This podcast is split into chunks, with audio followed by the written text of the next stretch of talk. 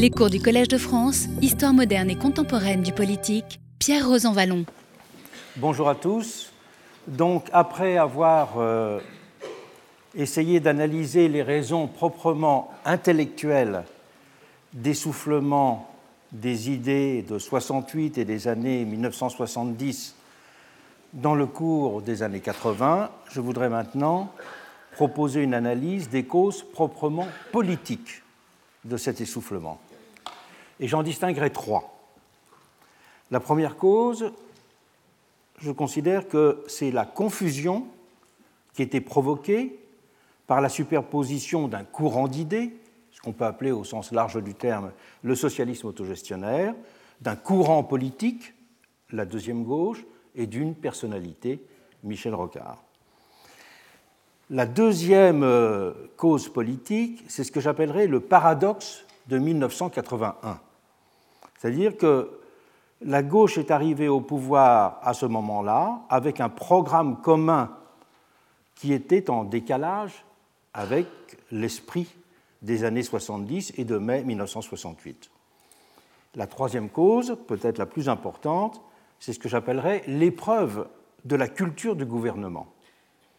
Comment le tournant de mars 1983, notamment, n'a pas été expliqué n'a pas été rationalisé. D'où, à partir de ce moment-là, le danger couru et le danger qui euh, n'a pas été évité de voir le réalisme politique se substituer à une vision proprement politique. Commençons donc par le premier point, ce que j'appellerais le piège du prolongement politique des idées. Au début des années 1970, je l'ai déjà dit, on ne parlait pas encore de deuxième gauche. Le vocable ne sera forgé que, comme je l'ai dit à deux reprises, en 1982, avec la publication du livre d'Hervé Hamon et Patrick Rothman qui porte ce titre.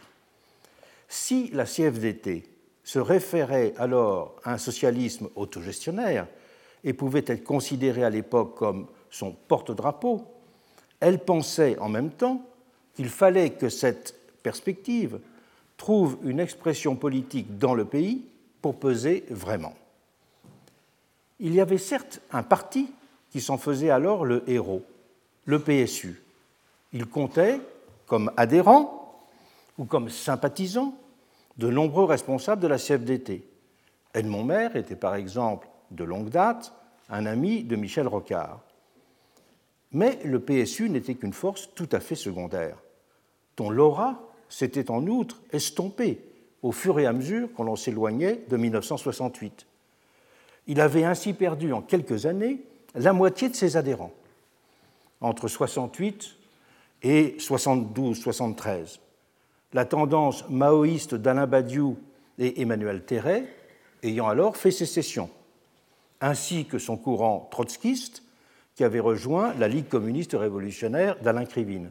N'oublions pas que le PSU, dans l'après 68, euh, est, un courant qui est composé à la fois de personnes, euh, je dirais, exprimant en quelque sorte la dimension libertaire de mai 68, mais aussi de personnes regroupées en courant qui exprimaient sa dimension davantage gauchiste, presque organisée.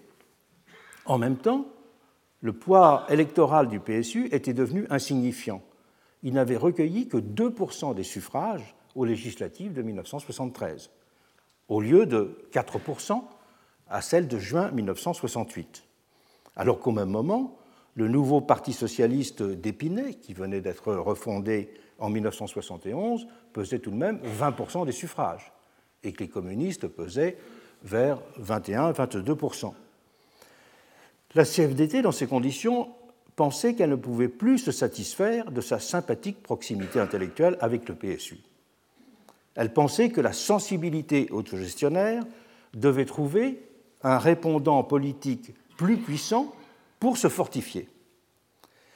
Et elle commença donc à faire pression sur Michel Rocard et ses amis pour qu'ils rejoignent le Parti socialiste et constituent en son sein une force intellectuellement structurante. Rocard, de son côté, voulait sortir le PSU de sa marginalité, sentant que celui-ci était arrivé en fin de cycle.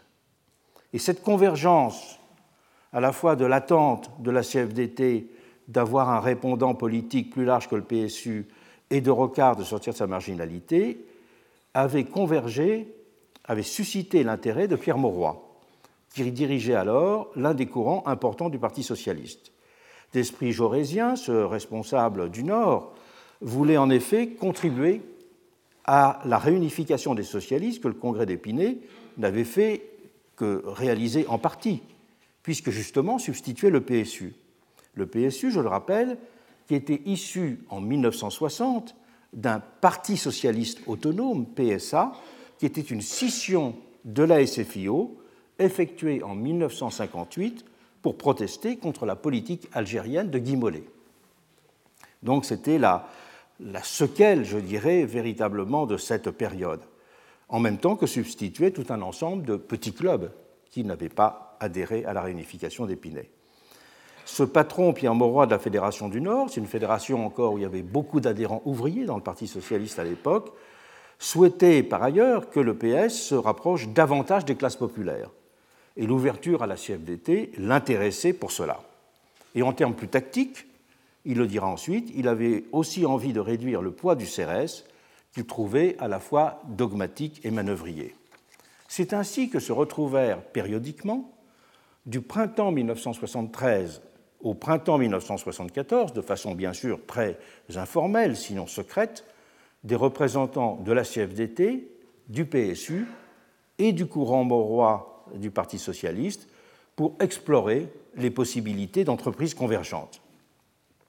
C'est dans cet esprit, je l'ai déjà mentionné l'événement, qu'avait été organisé début 1974 le colloque sur l'autogestion, qui regroupait à la fois des socialistes, euh, des militants euh, gauchistes aussi de l'Alliance marxiste révolutionnaire, des centres d'initiative communistes et bien sûr de la, de la CFDT.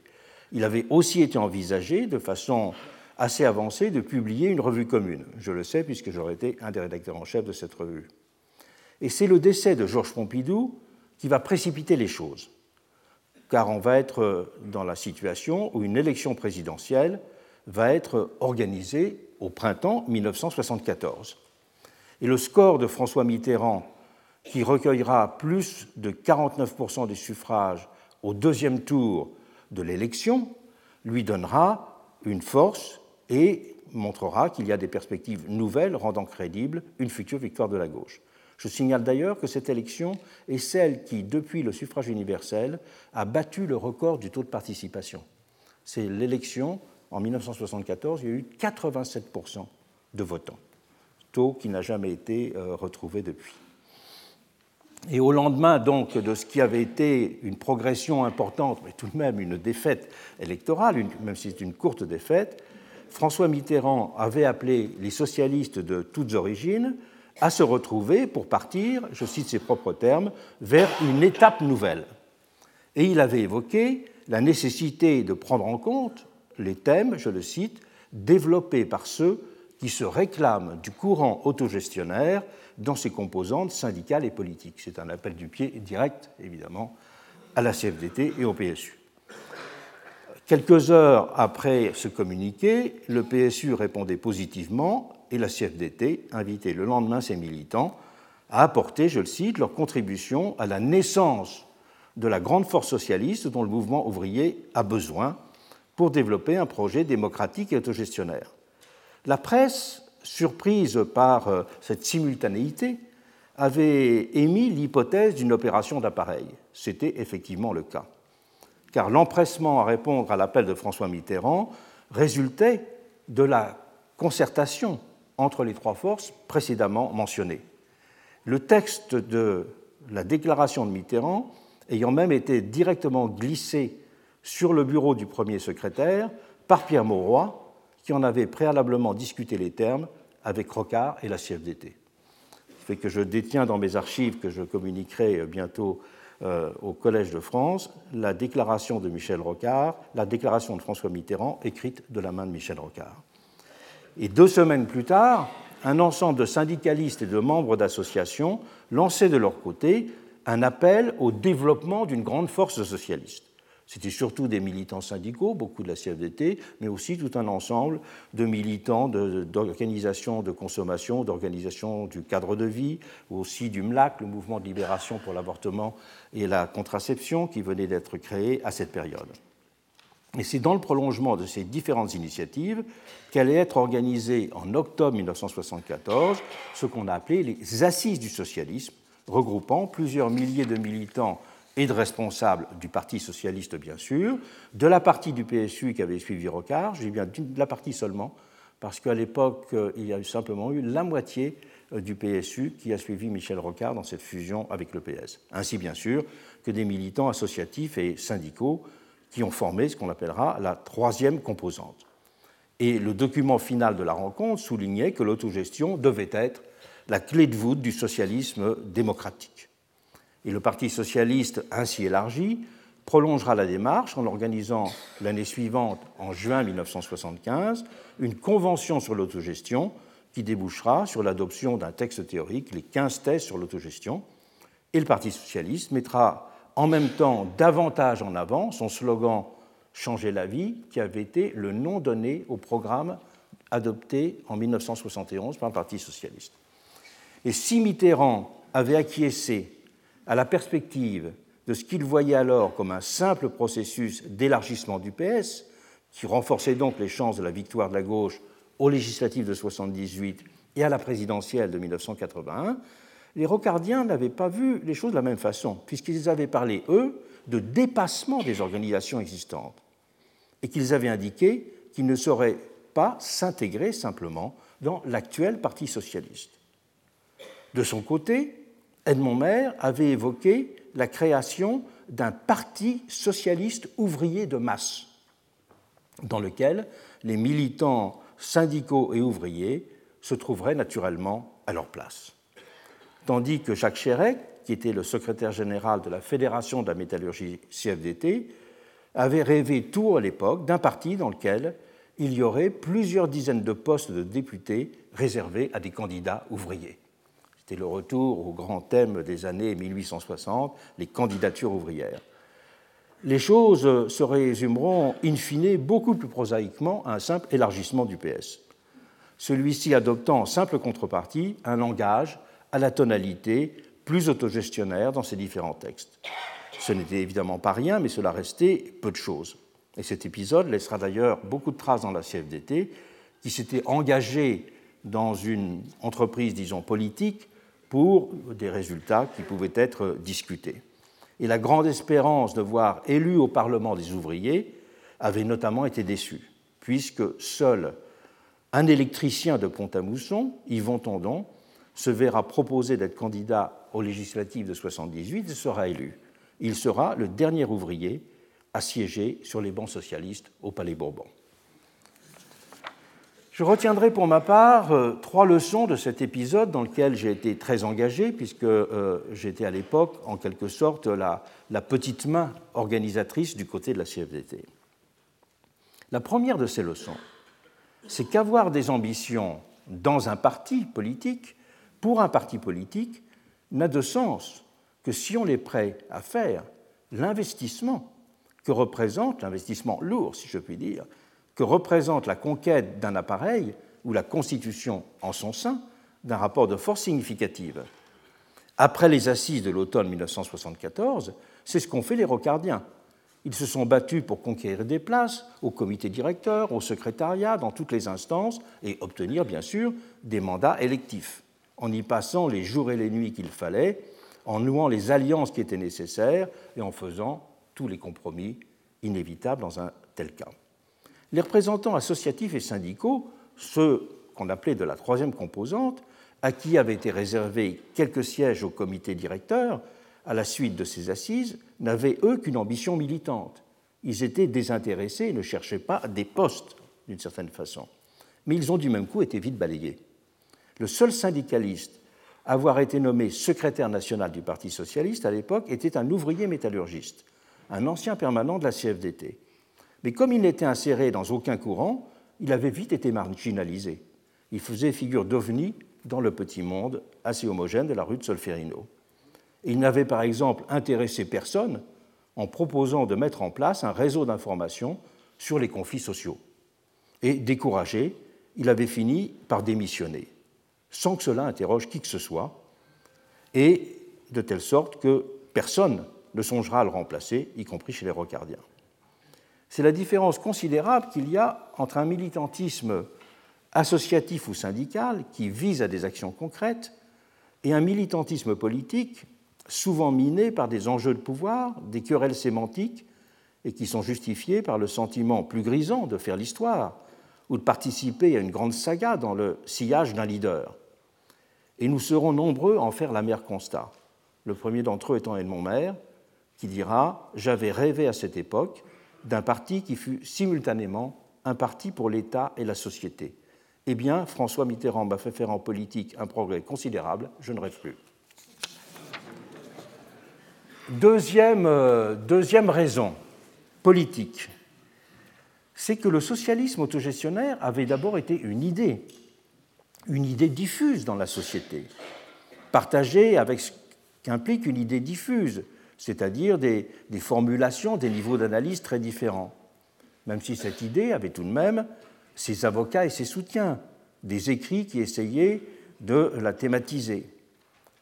À partir de 1974, on peut dire que ce socialisme autogestionnaire avait entendu incarner un courant, au sens très générique du terme, de force constituée et de capacité à peser dans l'opinion. Jusque-là, pourrait-on dire, pas de problème. Le mouvement suivait le cours normal d'idées qui cherchent à s'enraciner. Puis, ce courant autogestionnaire diffus est progressivement devenu identifié à un courant rocardien, et c'est là que les difficultés ont commencé pour lui. Le tournant a été pris au congrès de Nantes en juin 1977. C'est dans le cadre de ce congrès que Rocard avait prononcé son fameux discours sur les deux cultures. Tout ce que contenait ce discours m'était familier, puisqu'il était dû à la plume de Patrick Vivray, avec qui je venais de remettre à notre éditeur le manuscrit de Pour une nouvelle culture politique. Le discours de Rocard étant en quelque sorte une traduction politique de notre ouvrage. Et le discours avait cloué au pilori la tradition étatique, jacobine, centralisatrice, nationaliste, protectionniste, et je passe tous les adjectifs qui voulaient donner une leçon de marxisme anti-guédiste et anti-léniniste aux congressistes. Je ne pouvais bien sûr qu'applaudir sur le fond, mais j'ai en même temps vite commencé à percevoir le danger qui allait en découler. Les idées autogestionnaires allaient en effet rapidement commencer à être parasité en étant ramené à des stratégies de pouvoir et à des affrontements de personnes. J'ai alors pris conscience que j'avais, que nous avions fait fausse route en voulant donner un débouché politique à nos ambitions intellectuelles et en nous proposant de leur trouver un champion. Elles allaient en effet s'en trouver au contraire fortement affaiblies. Il y avait à travers tout cela de vrais enjeux de société, portant sur la définition d'un projet moderne d'émancipation. Mais ces enjeux ont été en quelque sorte secondarisés, en étant surdéterminés par les rivalités de personnes entre courants et entre personnalités. Cela m'avait conduit du même coup assez vite à prendre mes distances. Et si j'avais personnellement participé au congrès de Pau du Parti socialiste en janvier 1975, je n'aurais ensuite plus envie d'assister à ce type de rencontre. J'étais heureux du travail que je faisais à la revue Faire, j'étais même solidaire de mes amis rocardiens et toujours lié d'amitié avec Michel Rocard lui-même, mais je ne pouvais pas me sentir comme, entre guillemets, étant de la famille, aussi fortement que cela avait été le cas pendant mes années passées à la CFDT. Et c'est à partir de ce moment que j'ai compris que les idées ne peuvent être fortes, c'est-à-dire productrices d'effets, que si elles existent de façon autonome, si elles valent pour elles-mêmes avec leur puissance intrinsèque, si elles deviennent, en un mot, des forces matérielles qui s'imposent dans les têtes. Et c'est bien cela le sens du terme hégémonie, que des idées deviennent des forces matérielles qui s'imposent dans les têtes. L'aliénation, c'est au contraire quand on a les idées de l'adversaire dans la tête. Et c'est ce qui m'a conduit à vouloir me consacrer totalement au travail intellectuel dès ce moment-là. Et ce d'autant plus que je voyais trop peu de personnes autour de moi qui étaient prêtes à considérer cet investissement comme prioritaire. Cette orientation avait aussi, il est vrai, été confortée par des variables circonstancielles, renforçant ma volonté de prendre mes distances avec ce monde politique. J'avais prévu de quitter la CFDT à la fin de 1977, où j'étais rentré à l'automne 1969, parce que je ne voulais pas devenir un apparatchik syndical, même si on me proposait de prendre de nouvelles responsabilités. Cela aurait en effet été contradictoire, je pensais, avec les idées que je défendais. Mais c'était le moment où se profilait législative de 1978. Et on m'avait pressenti comme candidat dans deux circonscriptions en tant que tête nouvelle, on en cherchait alors beaucoup, dont on commençait un peu à parler. C'était l'époque où les choses bougeaient et où la gauche pouvait espérer gagner de nombreux sièges.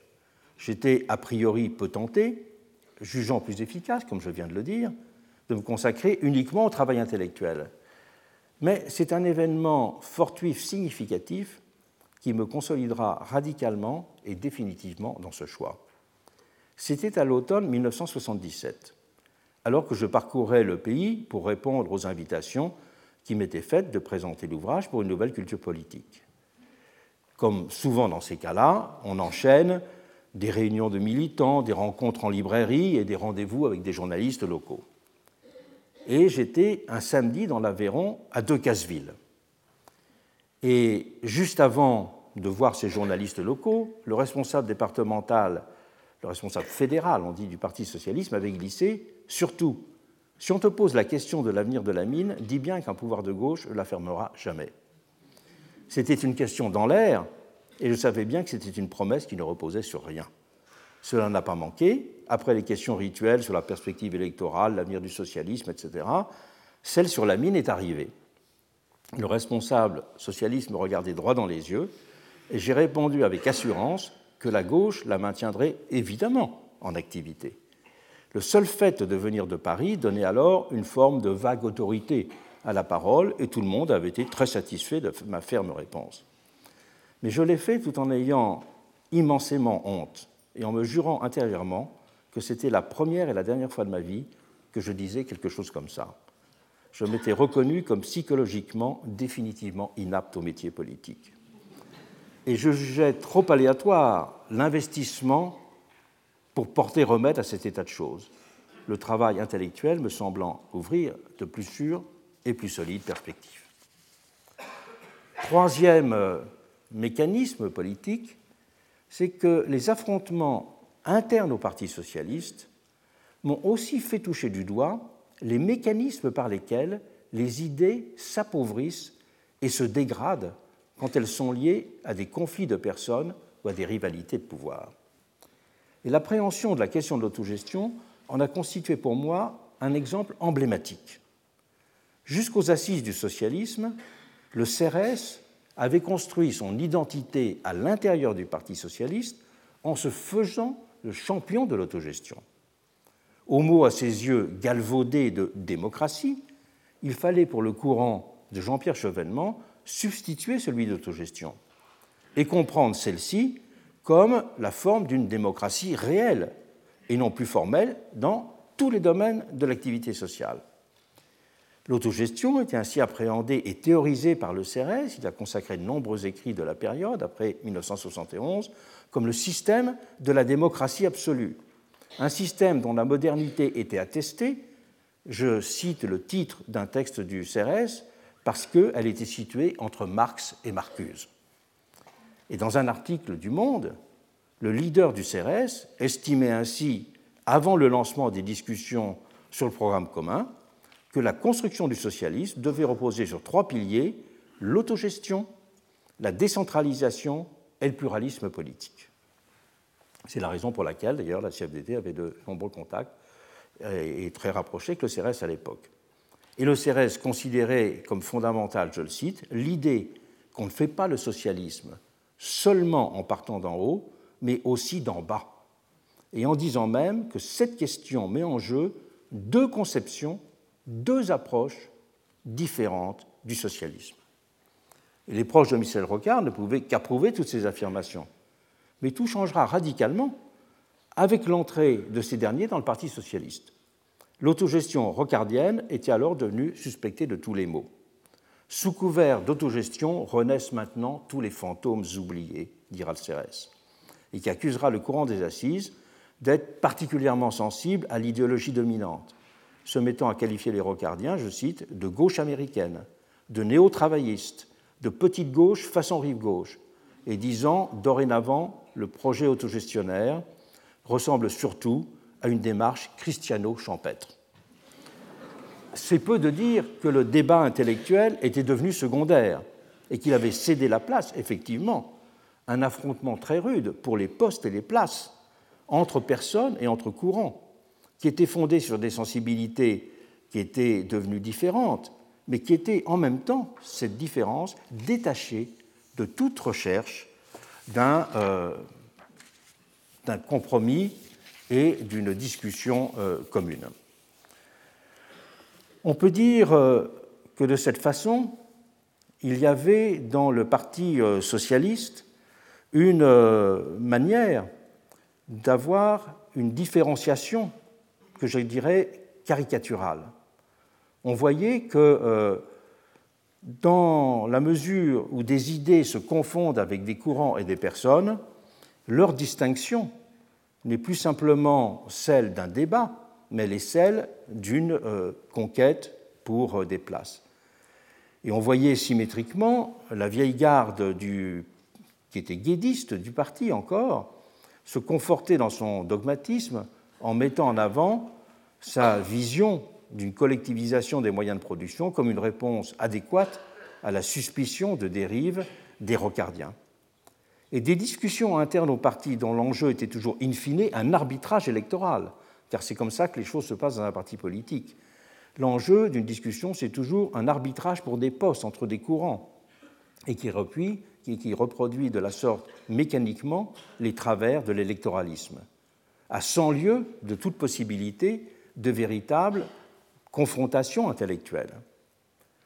On peut parler dans ce cas d'une loi de différenciation caricaturale des positions qui est fondée sur leur réduction à de simples slogans et qui constitue en retour des éléments de langage et d'analyse en simple idéologie. En simple idéologie, c'est-à-dire en discours morts, qui sont inopérants à saisir le monde pour le transformer mais idéologies qui sont capables de constituer et de conforter des identités et d'entretenir, bien sûr, des oppositions, voire des haines et des préjugés.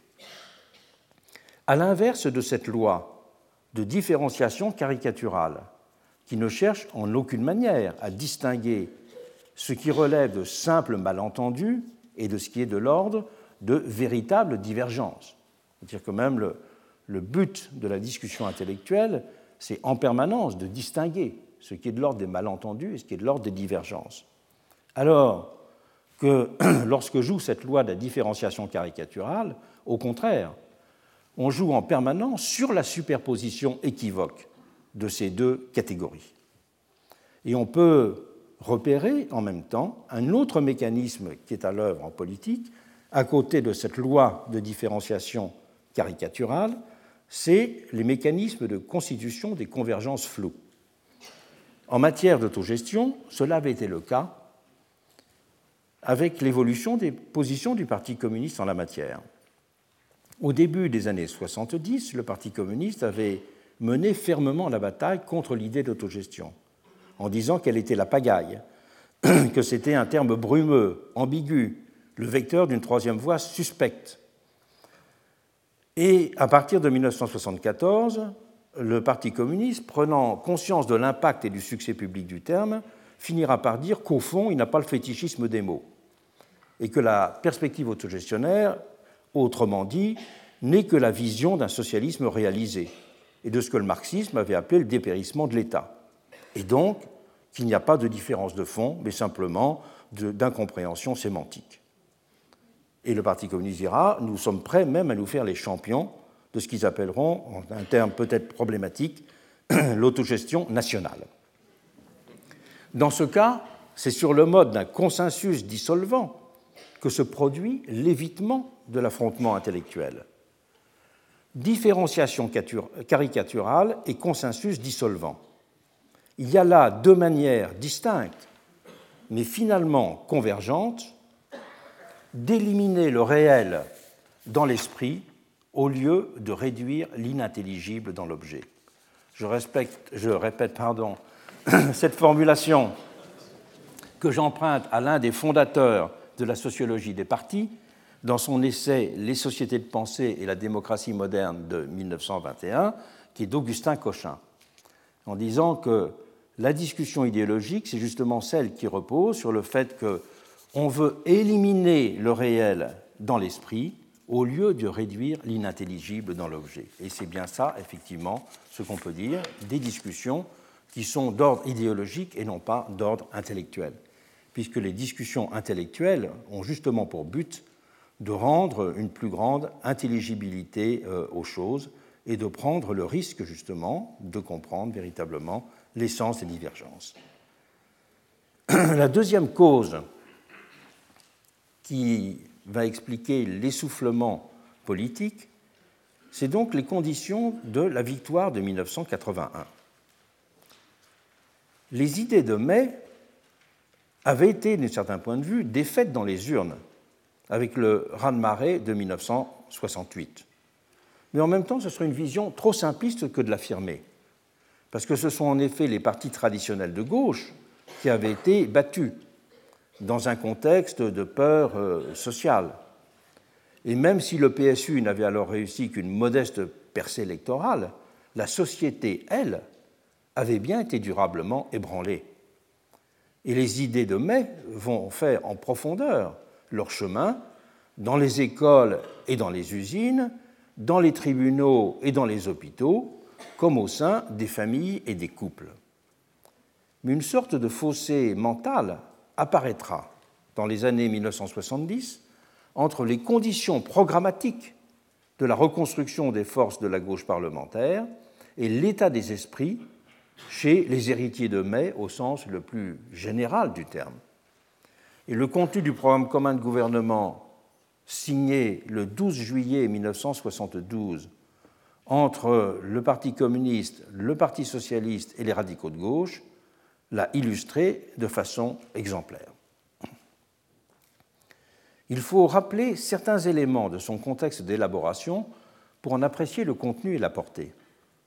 C'est d'abord celui d'un certain rapport des forces entre le Parti communiste et ses alliés. Si François Mitterrand a clairement eu le projet d'en renverser les termes dès la refondation d'Épinay, puisque dans une rencontre socialiste à Vienne, il dira que sa stratégie est celle de la réduction du Parti communiste, les choses n'avaient pas du tout commencé à bouger, bien sûr, en 1972. Tant par son nombre de militants que par son implantation sur le terrain ou ses scores électoraux, le Parti communiste était doté d'un poids considérable et qui n'était pas comparable à celui du Parti socialiste. Et aux législatives de 1973, le Parti communiste obtiendra un peu plus de voix que le PS et les radicaux de gauche réunis. En 1972, par ailleurs, on était encore dans l'avant-choc pétrolier de 1973. C'était encore la période des taux de croissance entre 5 et 6% Taux de croissance qui donnait, selon une formule de l'époque, du grain à moudre. Et François Mitterrand, qui voulait aboutir à un résultat rapide, avait par ailleurs eu l'habileté de confier la négociation du programme au leader de l'aile gauche de son parti à l'époque, Jean-Pierre Chevènement ce qui rassurait les communistes.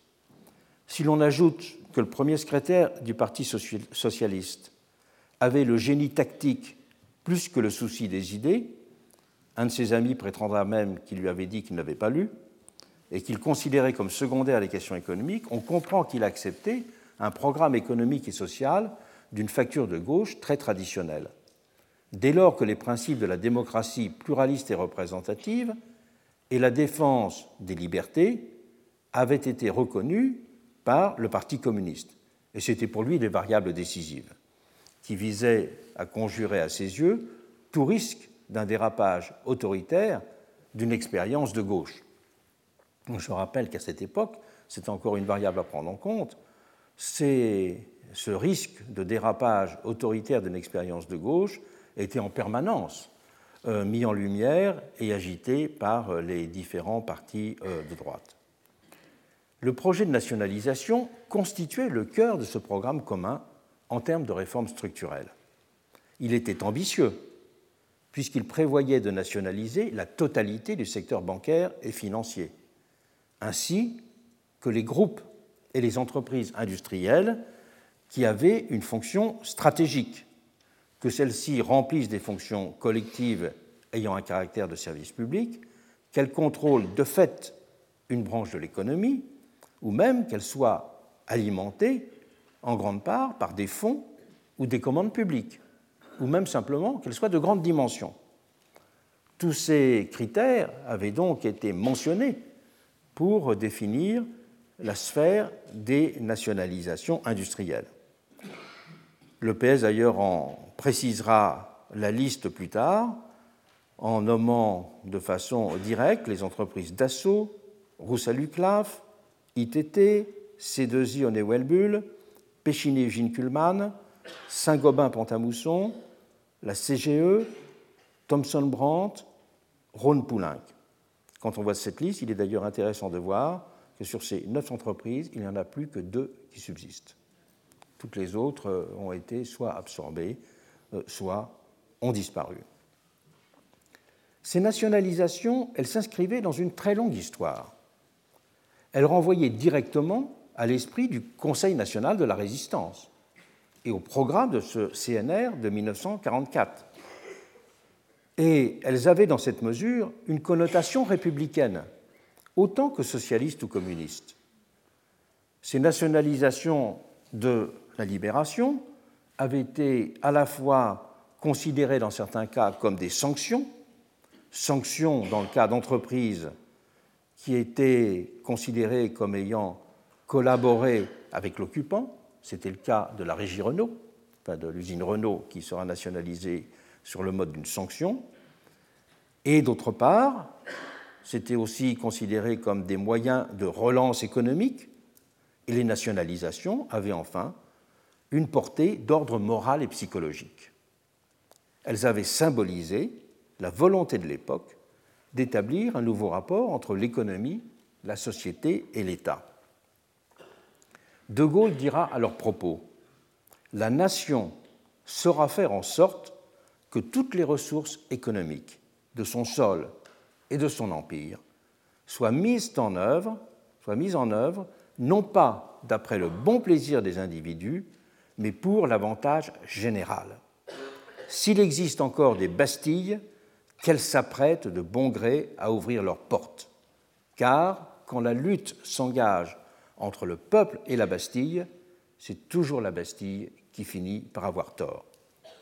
Ce langage gaulliste était à la fois un langage social et un langage républicain, qui donnait donc à leur nationalisation, à ces nationalisations, véritablement le fait d'être considérés comme un produit de l'esprit de la résistance, disons.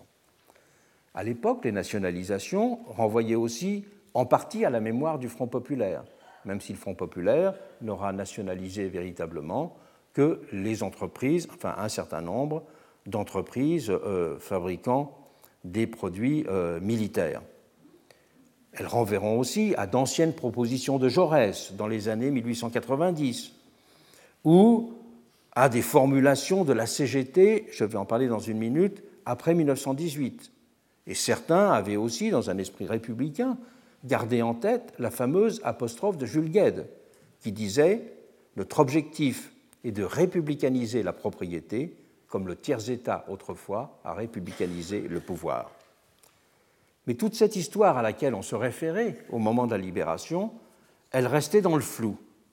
Et tout s'est alors passé comme si on avait oublié en grande part les anciens et les riches débats sur les enjeux de la gestion tripartite, État, direction, représentant des salariés, les débats et les enjeux sur les limites de la notion d'État patron, la perspective euh, évoquée autrefois aussi de gestion autonome au service de la collectivité, ou encore le rapport entre nationalisation en régime encore capitaliste et objectif socialiste d'une collectivisation des moyens de production.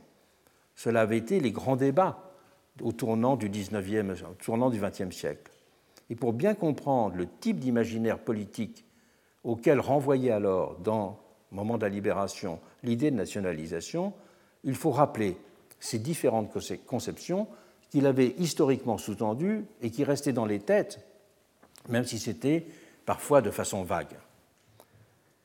Le point intéressant à rappeler, c'est que c'est dès la fin des années 1870 que l'idée de nationalisation était apparue, à un moment très précis. C'était celui des conflits qui opposaient les mineurs et les grandes compagnies minières. Et l'historienne Michel Perrault parlera à propos de ces grandes grèves, qui laisseront vraiment une trace dans le Nord très importante, de grève de l'espérance républicaine. Le terme grève de l'espérance républicaine était significatif, parce que le projet d'un retour des mines à la nation avait alors été considéré comme une mesure de défense républicaine. Car la répression des compagnies qui faisaient la chasse aux ouvriers laïcs et républicains était attribuée au fait que leurs dirigeants étaient des royalistes et des catholiques. Donc, ce n'est pas le capitalisme d'abord que l'on attaquait, mais c'est le fait que ces entreprises étaient des entreprises royalistes et catholiques. Et c'est ce que soulignera une enquête parlementaire célèbre, parce que son rapporteur a été Clémenceau, qui était une enquête parlementaire menée juste après le conflit, la grande grève aux mines d'Anzin en 1884. Et dans ce rapport parlementaire, Clémenceau avait insisté en superposant la notion de capitalisme et celle de royalisme. C'était le moment aussi, il faut le rappeler, quelques années simplement après, que, après la levée de l'hypothèque d'un retour de la monarchie en France. Hein. Donc on est euh, vraiment dans la période très, où la question monarchie-république est encore très présente. Et c'est aussi la vision que défendra au Sénat une des grandes figures de la gauche républicaine, Tolin, Tolin qui était un ancien ouvrier proudhonien et qui avait été l'auteur du fameux Manifeste des 60. Le Manifeste des 60 qui avait été publié en 1864 et le manifeste d'ouvriers demandant une représentation spéciale des ouvriers au Parlement, disant Nous ne sommes pas représentés si seuls les avocats et seuls les journalistes sont élus députés. Donc ce manifeste ouvrier, le manifeste des 60, avait donné à Tolin une, une stature nationale comme représentant du monde ouvrier très forte. Et il sera, enfin les républicains lui permettront d'avoir un poste de sénateur. Et voilà ce qu'il a dit devant le Sénat, en parlant du statut des mines. Le statut des mines qui était lié à une loi de 1810 sur le sous-sol qui autorisait les concessions perpétuelles. Et voilà ce que dira Tolin. La loi de 1810 a livré toutes les richesses houillères de la France à des collectivités de capitalistes qui les ont exploitées à leur profit exclusif et sans le moindre souci de l'intérêt général. Nous sommes livrés pieds et poings liés à la merci d'une oligarchie financière et royaliste. Les événements dans un ne sont que des incidents de la compagnie orléaniste, orléaniste faisant référence évidemment à la droite orléaniste, poursuivie contre la République. Non seulement la compagnie veut conserver la dictature dont elle est en possession depuis 1810, mais encore, continue Tolin, elle tient à prouver à tous les mineurs du Nord que la République est impuissante à les protéger. C'est une citation exemplaire parce que c'est parce qu'il est royaliste, c'est-à-dire étranger à la nation et à la République, que le capital privé devait être, pour Tolin, exproprié. Le capital privé était ainsi directement perçu comme le signe d'une permanence de l'ancien régime dans la nouvelle société républicaine. Et c'est en ce sens que l'émergence de l'idée de nationalisation a été, en son origine, indissociablement républicaine et socialiste. À côté de cette vision républicaine, donc encore fort vague des nationalisations, Jean, Jaurès, à la fin, au milieu des années 1890, soulignera qu'il faut les comprendre autrement, qu'il faut les comprendre comme des modalités spécifiques de gestion d'une propriété publique. Dans une série d'articles qu'il publiera en 1895 et 1896 dans la revue socialiste sur le thème de l'organisation socialiste, il sera l'un des premiers à réfléchir sur les modalités et la portée pratique de la prise en charge par l'État de certains secteurs économiques.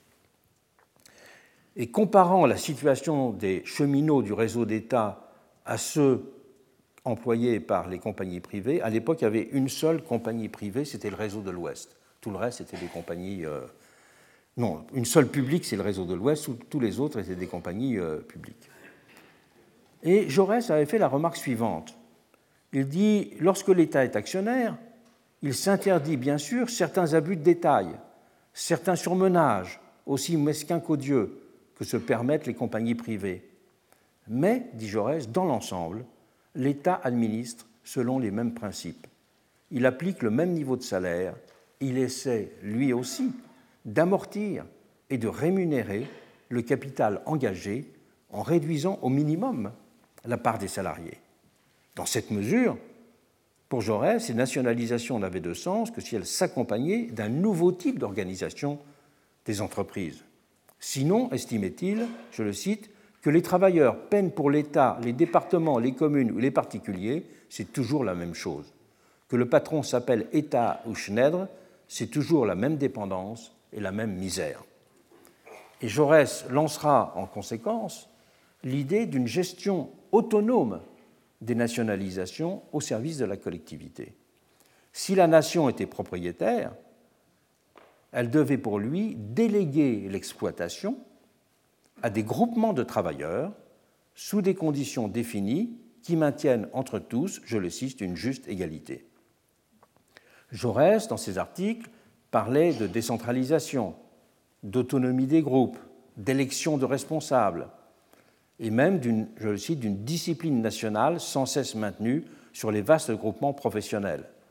Il voulait qu'en même temps qu'on pourrait développer des nationalisations, qu'on mette en place un Conseil national du travail qui comprendrait des délégués élus de toutes les corporations industrielles, commerciales et agricoles, mais aussi des représentants directs de la nation qui, je cite, dégagés de toute préoccupation corporative, seront les arbitres naturels des intérêts en présence.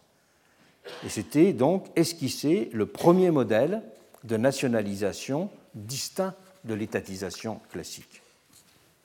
Sera forgée un peu plus tard la notion de nationalisation industrialisée dans les rangs syndicaux. C'est la CGT qui l'élaborera après la Première Guerre mondiale.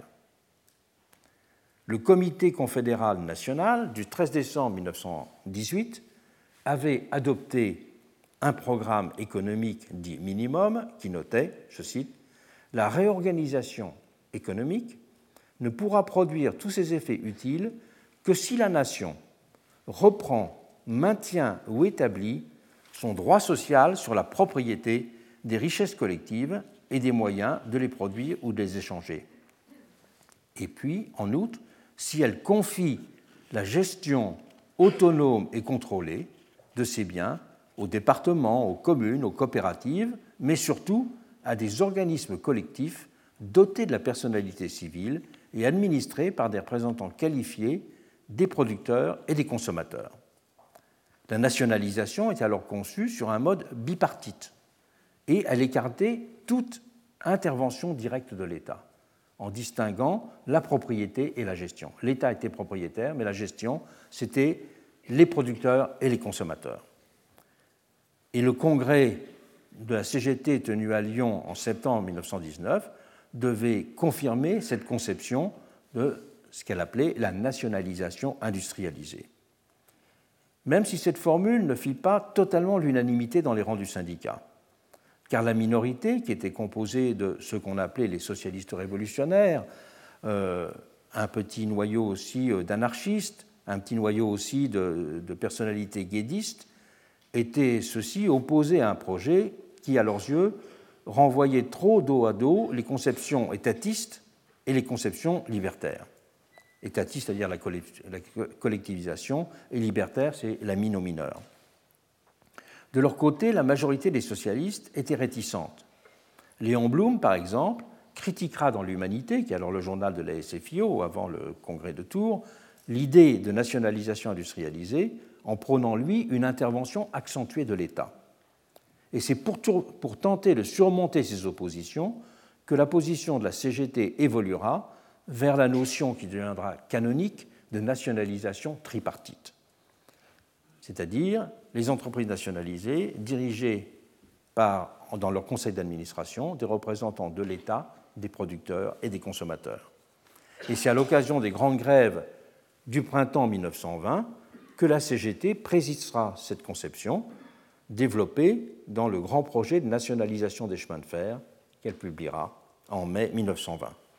Et la nationalisation sera à ce moment-là définie dans les termes suivants. Une entreprise est nationalisée lorsqu'elle n'est plus exploitée qu'en vue des besoins de la communauté et qu'elle n'a d'autre but que de procurer aux consommateurs le maximum d'utilité et d'économie. Et deux grands principes seront posés dans ce cadre.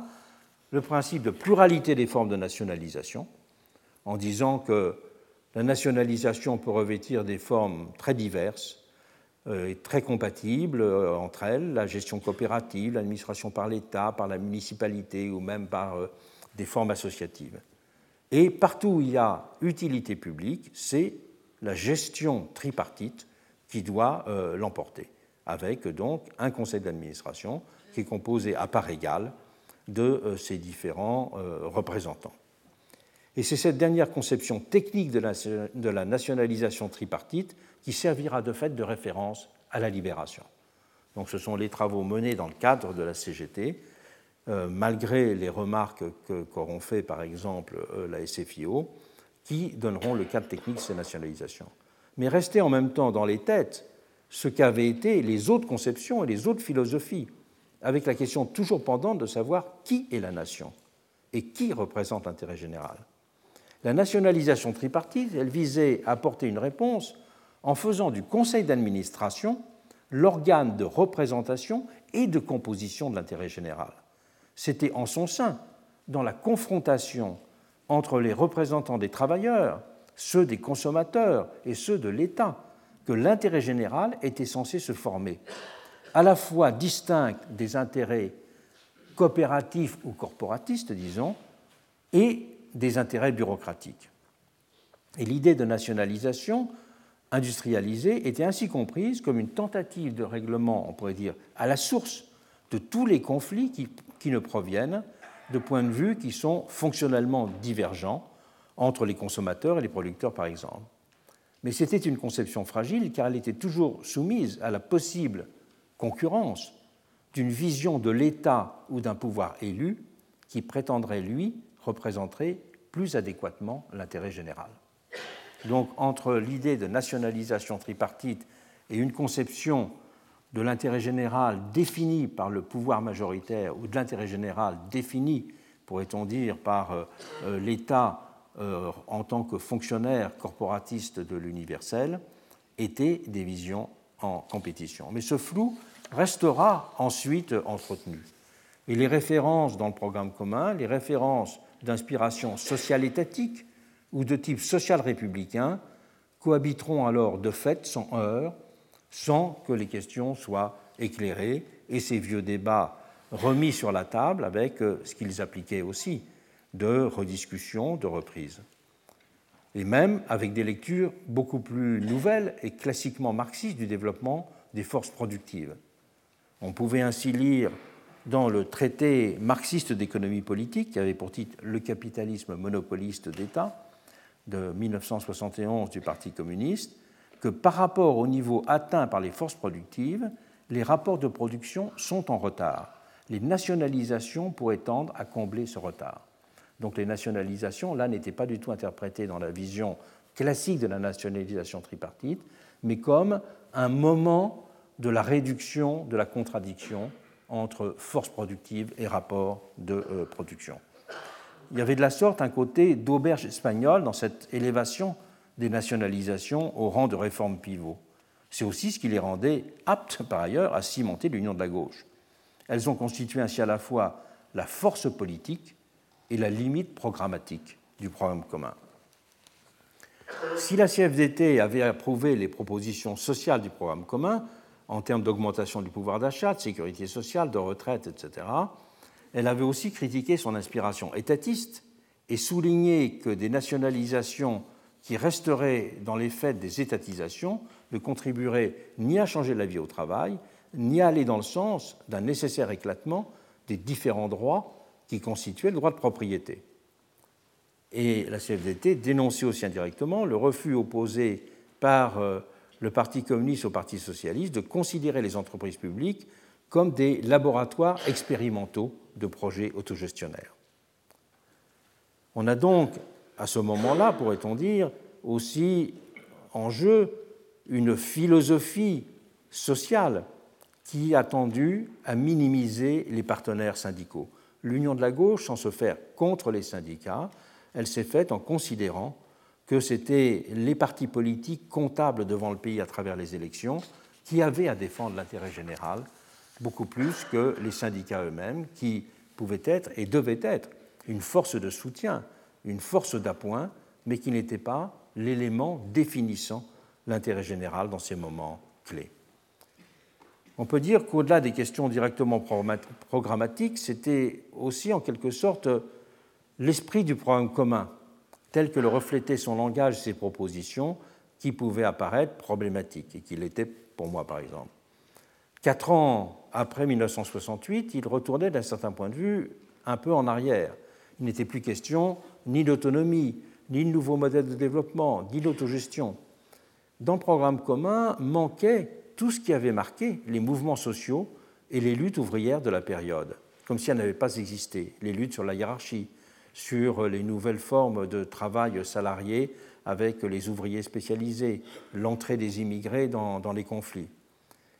Il apparaissait ainsi d'un certain point de vue comme sans âge, comme une sorte de compendium historique, au moment même où le régime giscardien proposait paradoxalement au pays une image de modernité. Et dans la perspective des élections législatives de 1978, il avait été prévu d'actualiser ce programme commun mais les deux principaux partis n'arriveront pas à un accord. Voyant en effet la, montée en puissance du Parti socialiste en termes électoraux comme en nombre d'adhérents, le Parti communiste se montra en conséquence beaucoup plus exigeant en termes programmatiques pour compenser ce qu'il percevait comme un risque de déséquilibre politique. Alors que, en même temps, on avait effectivement une évolution euh, qui va être considérable d'un point de vue électoral, puisque la rupture de l'Union de la gauche en septembre 1977 va conduire à, euh, aux législatives de 1978 une défaite et en 1981 à une victoire, mais dans laquelle le Parti communiste aura perdu beaucoup de voix, puisque Georges Marchais, qui sera le candidat contre François Mitterrand, enfin un des candidats contre lui au premier tour, ne recueillera plus que 15% des suffrages et que c'est l'élection qui marquera en quelque sorte son déclin électoral. Mais ce rapport euh, au programme commun n'était pas le seul front auquel François Mitterrand avait porté attention. C'était plus encore l'ascension de Michel Rocard au sein du Parti socialiste qui l'inquiétait. Un Rocard qui avait toujours été critique vis-à-vis du programme commun et qui, fort des sondages en sa faveur, n'avait pas caché depuis le congrès de Metz en avril 1979 son désir d'être candidat à la présidentielle. Et à l'été 1980 encore, les sondages montraient que Michel Rocard avait la faveur des Français comparativement à François Mitterrand. Mais il décida pourtant de se retirer à l'automne, tenu, dira-t-il, par une promesse de 1979 de ne pas affronter le premier secrétaire du Parti socialiste. Même si plus profondément peut-être, c'est ce que bon nombre de ses biographes ont estimé, c'est aussi par manque de décision, peur d'un combat incertain et d'un affrontement radical au destin. Et donc il y avait à ce moment-là une victoire qui était paradoxalement une victoire avec un vieux programme. Et vu de la revue Faire, qui était alors mon port d'attache militant, les semaines qui ont suivi cette victoire de 1981 me firent une étrange impression. Car la question que me posaient immanquablement tous ceux que je rencontrais, c'était Tu vas où, toi? Tu vas où voulait dire quel poste on t'a proposé? Ou plus souvent même, qu'est-ce que tu fais pour aller à l'endroit que tu aimerais? Je n'y avais, à vrai dire, jamais pensé, je n'avais aucune envie d'y penser puisque j'étais déjà lancé dans mon travail de longue haleine. Mais beaucoup de personnes avaient alors trouvé bizarre et peut-être même suspect que je, ne frappe, que je ne frappe pas aux portes qui m'aurait été naturellement ouverte. Un jour, comme je manifestais une indifférence un peu trop visible à l'annonce d'une promotion qui semblait formidable à l'intéresser, je me suis entendu dire Mais c'est notre tour quand même. Et de fait, les comités d'orientation et de rédaction de la revue Faire s'étaient souvent soudain vidés. Ils ont fourni à la République alors un ambassadeur, Chine Martinet à Rome, deux ministres, Rocard et Jean-Pierre Cotte, des directeurs de cabinet et des conseillers à l'Élysée, à Matignon, dans huit ministères, et une cohorte de députés élus dans la foulée. Et je n'avais évidemment rien à reprocher à tous ceux qui s'affairaient pour tout cela, et j'espérais même qu'ils feraient du bon travail. Mais je me sentais en même temps appartenir à un autre monde, et avec Patrick Vivray, nous sommes retrouvés presque seuls au lendemain de la victoire dans les locaux de la revue Faire. Et c'est là que j'ai également euh, pris conscience que le travail intellectuel devait exister de façon relativement euh, autonome et qu'il y a une différence considérable entre le travail de pensée pour euh, échapper aussi à la loi des caricatures différenciatrices et des convergences floues que j'ai mentionnées tout à l'heure, mais pour échapper aussi à ce qui est de l'essence de la production partisane, qui est l'idéologie. Et un programme politique, dans le meilleur des cas, c'est souvent un pensum idéologique qui est canalisé par des prudences technocratiques ou un certain nombre de, postures. Nous allons euh, maintenant voir la troisième raison, je dirais, de l'essoufflement politique et probablement la principale, celle des conditions d'affirmation d'une culture de gouvernement. Avant de, le faire, je voudrais rappeler que donc, ce cours va être le, dernier cours de cette année. L'an prochain, le cours continuera et terminera la réflexion qui a été engagée, euh, qui a été engagée cette année, et que donc dès la semaine prochaine, le séminaire commence avec comme premier invité François Hartog de l'École des hautes études, qui parlera et qui discutera avec moi sur le thème La Grèce ancienne dans l'imaginaire politique moderne. Pour ceux qui seraient intéressés, je signale aussi que notre collègue philosophe Claudine Tiercelin organise, organise son séminaire sur le thème démocratie et connaissance et que j'y donnerai une conférence le 29 mars, le mercredi 29 mars, sur le thème de la démocratie au risque de la démagogie. Ce sera une réflexion sur euh, les conditions d'exercice de la démocratie à l'âge de la post-vérité. Avant de, de continuer le cours, et de terminer pour aujourd'hui, je voudrais aussi remercier toute l'équipe des euh, régisseurs qui, autour de Gilles de Bonne, permet euh, d'organiser techniquement euh, le fait que les cours soient reproduits dans plusieurs salles du collège et puissent être reproduits sur le site et puissent en même temps être reproduits sur France Culture, ce qui leur donne une audience accrue.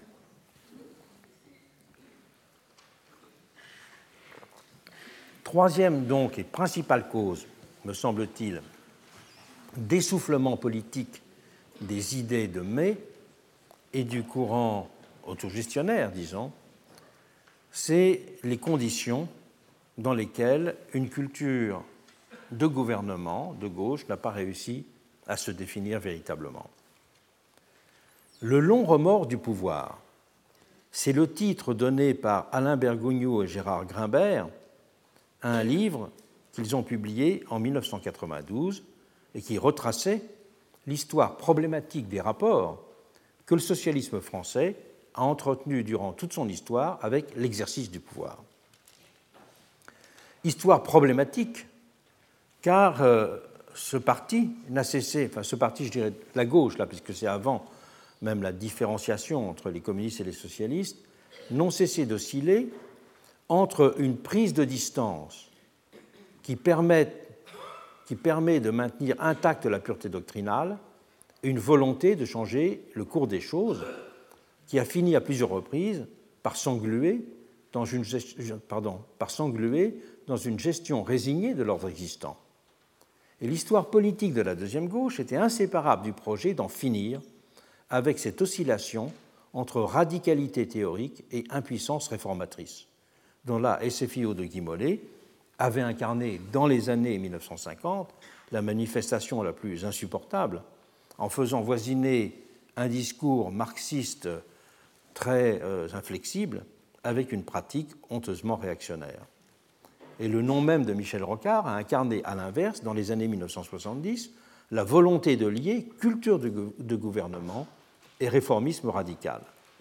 Pour bien prendre la mesure de cette question, il est utile de rappeler ce qu'ont été historiquement les rapports successifs du socialisme français à l'exercice du pouvoir. On peut distinguer trois modèles. Le modèle de l'abstention révolutionnaire, le modèle de la culture des 100 jours et le, modèle de la schizophrénie assumée. Le modèle de l'abstention révolutionnaire, a caractérisé le socialisme français dans toutes ses composantes jusque dans les années 1920. Cette abstention révolutionnaire s'appréhende en première instance comme refus de participer à des gouvernements considérés comme bourgeois. Et le premier grand cas de réflexion sur cette possibilité, c'est évidemment le fait que Alexandre Millerand est accepté de participer en 1899 au gouvernement Valdec-Rousseau. Et évidemment, il a été condamné et rejeté car, considéré les, partis socialistes de l'époque, il y a impossibilité, incompatibilité entre la défense d'idées socialistes et la participation à un gouvernement, même s'il se veut, ce qui était celui, le cas de Valdec-Rousseau, disons, social-républicain. Mais plus profondément, au-delà de cette participation ministérielle minoritaire, c'était le rejet de toute responsabilité politique en régime capitaliste, ce qui était beaucoup plus large. Et cette position, elle s'expliquait d'une double manière. En termes sociologiques d'abord, l'adoption de cette posture était liée au caractère très minoritaire d'une SFIO, ou avant des différents courants socialistes, avant 1905, qui comptait en 1914 moins de 100 000 membres et qui ne rassemblait, après le congrès d'unification de 1905, que 10% des électeurs. Et l'éloignement pratique des portes du pouvoir justifiait à elle seule cette priorité donnée à l'intégrité doctrinale sur toute autre considération. Rentrait aussi fortement en ligne de compte le fait que ce parti n'avait qu'un enracinement très limité dans le monde ouvrier. C'était, c'est une grande caractéristique du socialisme français, c'est que c'était un socialisme d'idées beaucoup plus qu'un parti de classe. En 1914, 51% des députés de la SFIO appartiennent aux professions libérales ou sont journalistes. Profession libérale, c'est beaucoup avocats, hein, aux journalistes, et, et enseignants. Et seulement 18% sont des ouvriers cette caractéristique ne marquait aucune rupture avec la situation qui existait avant la réunification de 1905. Le parti le plus, celui des partis socialistes qui était le plus rigoureusement marxiste, le Parti ouvrier français de Gued, s'était même distingué par le peu de place qu'il avait fait aux ouvriers dans ses instances, illustrant du même coup formal sa dénomination. De 1893 à 1899, on ne comptera par exemple qu'un seul ouvrier parmi les 24 membres de son Conseil national. Et quand on parlait de candidature de classe aux élections, ça ne se traduisait pas du tout par ce parti, par candidature d'ouvriers. Et sera même alors forgé dans le sein de ce parti l'étrange notion de prolétariat d'idées. Et les, socialistes français donnaient en outre à l'époque une définition très extensive de l'ouvrier. Voilà ce que disait par exemple Jaurès. Jaurès disait par ouvrier, je n'entends pas simplement ceux qui travaillent de leurs muscles, mais tous ceux qui produisent et qui créent. Travailleurs du cerveau, travailleurs des mains, ouvriers, ingénieurs, chimistes, savants, artistes, poètes, tous les créateurs de richesse, de beauté et de joie. Il est évident que là, il y avait peu de personnes qui échappaient à la catégorie d'ouvriers. Et c'était d'ailleurs une des principales raisons de l'hostilité de la CGT de l'époque aux organisations socialistes et à sa volonté d'affirmer l'autonomie. La volonté d'autonomie de la CGT était liée à ce côté non ouvrier du socialisme français. Alors qu'à la même époque, juste avant la Première Guerre mondiale, les ouvriers représentaient les deux tiers des élus socialistes au Reichstag. Et on estime que 80% des adhérents au Parti social-démocrate allemand, avant la Première Guerre mondiale, étaient des ouvriers, 80%. Et l'examen du parti, du parti travailliste britannique conduit à un constat analogue. Le caractère ouvrier du parti était même dans ce cas presque absolu, puisqu'il n'y avait pas d'adhésion individuelle. Les adhérents au Parti travailliste étaient des syndicats ouvriers. Donc c'était des adhésions collectives des syndicats, et c'est d'ailleurs resté le cas jusqu'aux réformes introduites par Mme Thatcher. Avant, c'était la règle générale, il n'y avait pas d'adhésion individuelle aux, euh, aux, travaillistes. Et la défiance socialiste vis-à-vis -vis du pouvoir, à côté, je dirais, de cette variable sociologique qui faisait qu'un parti d'idées et peut-être plus de réticence à devenir pragmatique, elle avait aussi un fondement intellectuel qui était inscrit dans une philosophie déterministe de l'histoire. Paul Lafargue, le, gendre de Marx, et qui était à l'époque la tête pensante du Parti ouvrier français, disait Nous ne sommes pas des utopistes, nous sommes des hommes de science qui n'inventons pas des sociétés, mais qui les dégageront du milieu capitaliste. Si nous sommes communistes, disait Lafargue, c'est que nous sommes convaincus que les forces économiques de la production capitaliste entraîne fatalement la société aux communistes. Cette conception de l'histoire, qualifiée de fataliste, a constitué pendant toute une période le socle mental de la résistance au projet réformateur. De nombreux socialistes s'étaient par exemple persuadés qu'il y avait une implacable loi des reins des salaires, un terme qu'ils avaient emprunté à Marx, contre laquelle il était vain de tenter de s'insurger, le patronat finissant toujours par reprendre d'une main ce qu'il aurait pu être contraint de concéder à un moment donné à la suite d'un conflit. Il n'y avait en conséquence rien à attendre de l'action syndicale pour améliorer la condition ouvrière et notamment augmenter les salaires. C'est seulement de l'effondrement du capitalisme qu'il fallait espérer un changement réel. C'est cette vision qui explique le rejet de la rupture avec la vision qui sera proposée à la fin du XIXe siècle par Edouard Bernstein, une des grandes figures de la social-démocratie allemande, dans son ouvrage Les prémices du socialisme et les tâches de la social-démocratie, qui sera passionnément discuté dans toute l'Europe. Dans cet ouvrage, Bernstein avait invité ses amis à prendre acte du fait que les, prédictions économiques de Marx sur l'avenir du capitalisme s'étaient révélées erronées, que la concentration du capital n'avait pas abouti à la suppression annoncée de toutes les petites entreprises, que la situation de la classe ouvrière n'avait pas été marquée par un mouvement de paupérisation absolue. Et du même coup, disait-il, c'est la perspective d'une apocalypse à court terme qui était disqualifiée, avec l'attentisme révolutionnaire qui l'accompagnait. Il disait si l'effondrement économique n'est ni probable ni imminent, toute tactique qui est basée sur cette notion est fausse et dangereuse, et elle détourne le parti d'une scène politique réformiste. Et c'est là qu'il aura sa fameuse phrase que la social-démocratie apparaisse pour ce qu'elle est. Et un collègue lui dira Édouard, tu es un âme, c'est des choses que l'on peut penser mais qu'on ne doit pas dire. Le mouvement est tout, dira-t-il, et ce qu'on appelle le but final du socialisme n'est rien. Et le chef du parti, Kautsky, lui répondra violemment, alors que Kautsky n'était pas du tout un, un, chef d'insurrection, il par bien des aspects, il apparaissait réformiste. Mais il lui reprochait de penser que euh, le socialisme reposait sur autre chose que sur la théorie de l'effondrement du capitalisme que l'on pensait à l'époque rapprochée. Et Rosa Luxembourg s'est exclamée avec effroi, je la cite, la théorie de l'effondrement du capitalisme est la clé de voûte du socialisme scientifique.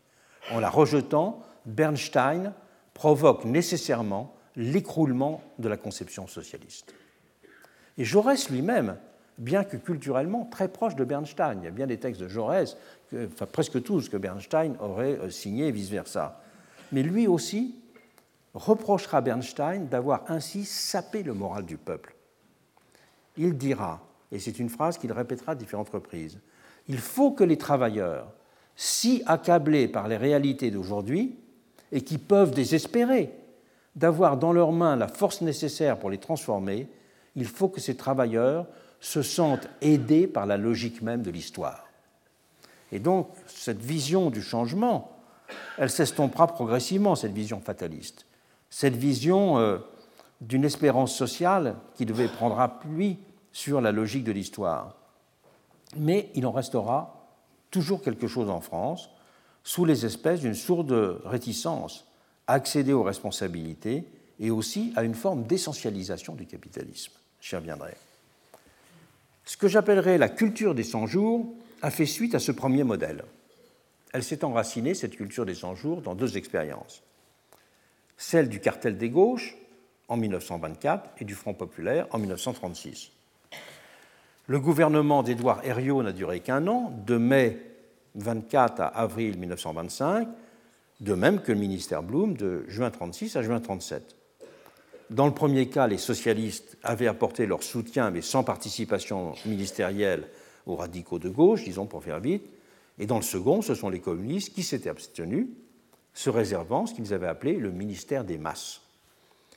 Et les deux expériences ont eu leur spécificité et leur bilan n'est évidemment pas de même ampleur, puisque le Front populaire a réformé la Banque de France, nationalisé les industries de guerre, créé l'Office du blé pour régulariser les cours agricoles, voter la loi des 40 heures, instituer les congés payés, euh, à travers les accords Matignon, relever les salaires, tout cela marquera des dates dans l'histoire sociale. Alors que les réformes opérées par le cartel des gauches se sont limitées à l'augmentation de l'impôt sur le revenu, à la mise en route du processus qui aboutira aux lois de 1928 sur les assurances sociales et à l'extension du droit syndical aux fonctionnaires outre le fait qu'il y avait eu deux mesures symboliques très importantes alors, c'est le transfert des cendres de Jaurès au Panthéon et l'amnistie des grévistes condamnés en 1920. Mais la brièveté de ces deux moments, si elle a eu des mêmes causes institutionnelles immédiates, tenant à la fragilité des coalitions gouvernementales dans un système qui est alors purement parlementaire. Il est sûr que si Blum et Herriot avaient su qu'un jour existerait le 49-3, ils l'auraient beaucoup aimé. mais il ne l'avait pas en étant régime parlementaire. Mais c'est plus profondément, au-delà des causes circonstancielles, un refus de regarder en face les contraintes économiques et d'en parler au pays qui a conduit dans les deux cas à mettre la clé sous la porte. Le cartel des gauches avait hérité d'une dette publique, notamment flottant, d'un montant énorme. Mais contre l'avis de l'administration des finances, qui dans un rapport connu avait dit il faut dire la vérité au pays et la lui dire sans délai, avait écrit celui qui était l'équivalent du directeur général du Trésor, le gouvernement avait préféré garder le silence plutôt que de s'engager dans un traitement du problème. Il avait ensuite lui-même abusé jusqu'à un point de non-retour des avances de la Banque de France pour alimenter sa trésorerie. Usé jusqu'au point d'organiser le trucage du bilan de la Banque de France pour marquer l'ampleur du problème, jusqu'à ce que ce soit devenu intenable. Et donc, si le droit si la droite a joué évidemment contre le cartel, ce qu'on a appelé le fameux mur d'argent, il y a eu aussi le mur d'aveuglement, qui a joué un rôle très important. Et c'est d'une autre façon, mais avec une échéance comparable, que le Front populaire s'est trouvé acculé à la démission. Il a d'abord payé un prix très important à ce qui était le réarmement lancé après le discours d'Hitler du 30 janvier 1937. Cette décision de réarmement a eu un coût budgétaire considérable, mais était considéré comme un impératif absolu, et donc euh, a été mené et a contribué dès septembre 1936 à lancer une première dévaluation. Et plus tard, quatre mois après, c'était la déclaration de la nécessité d'une pause.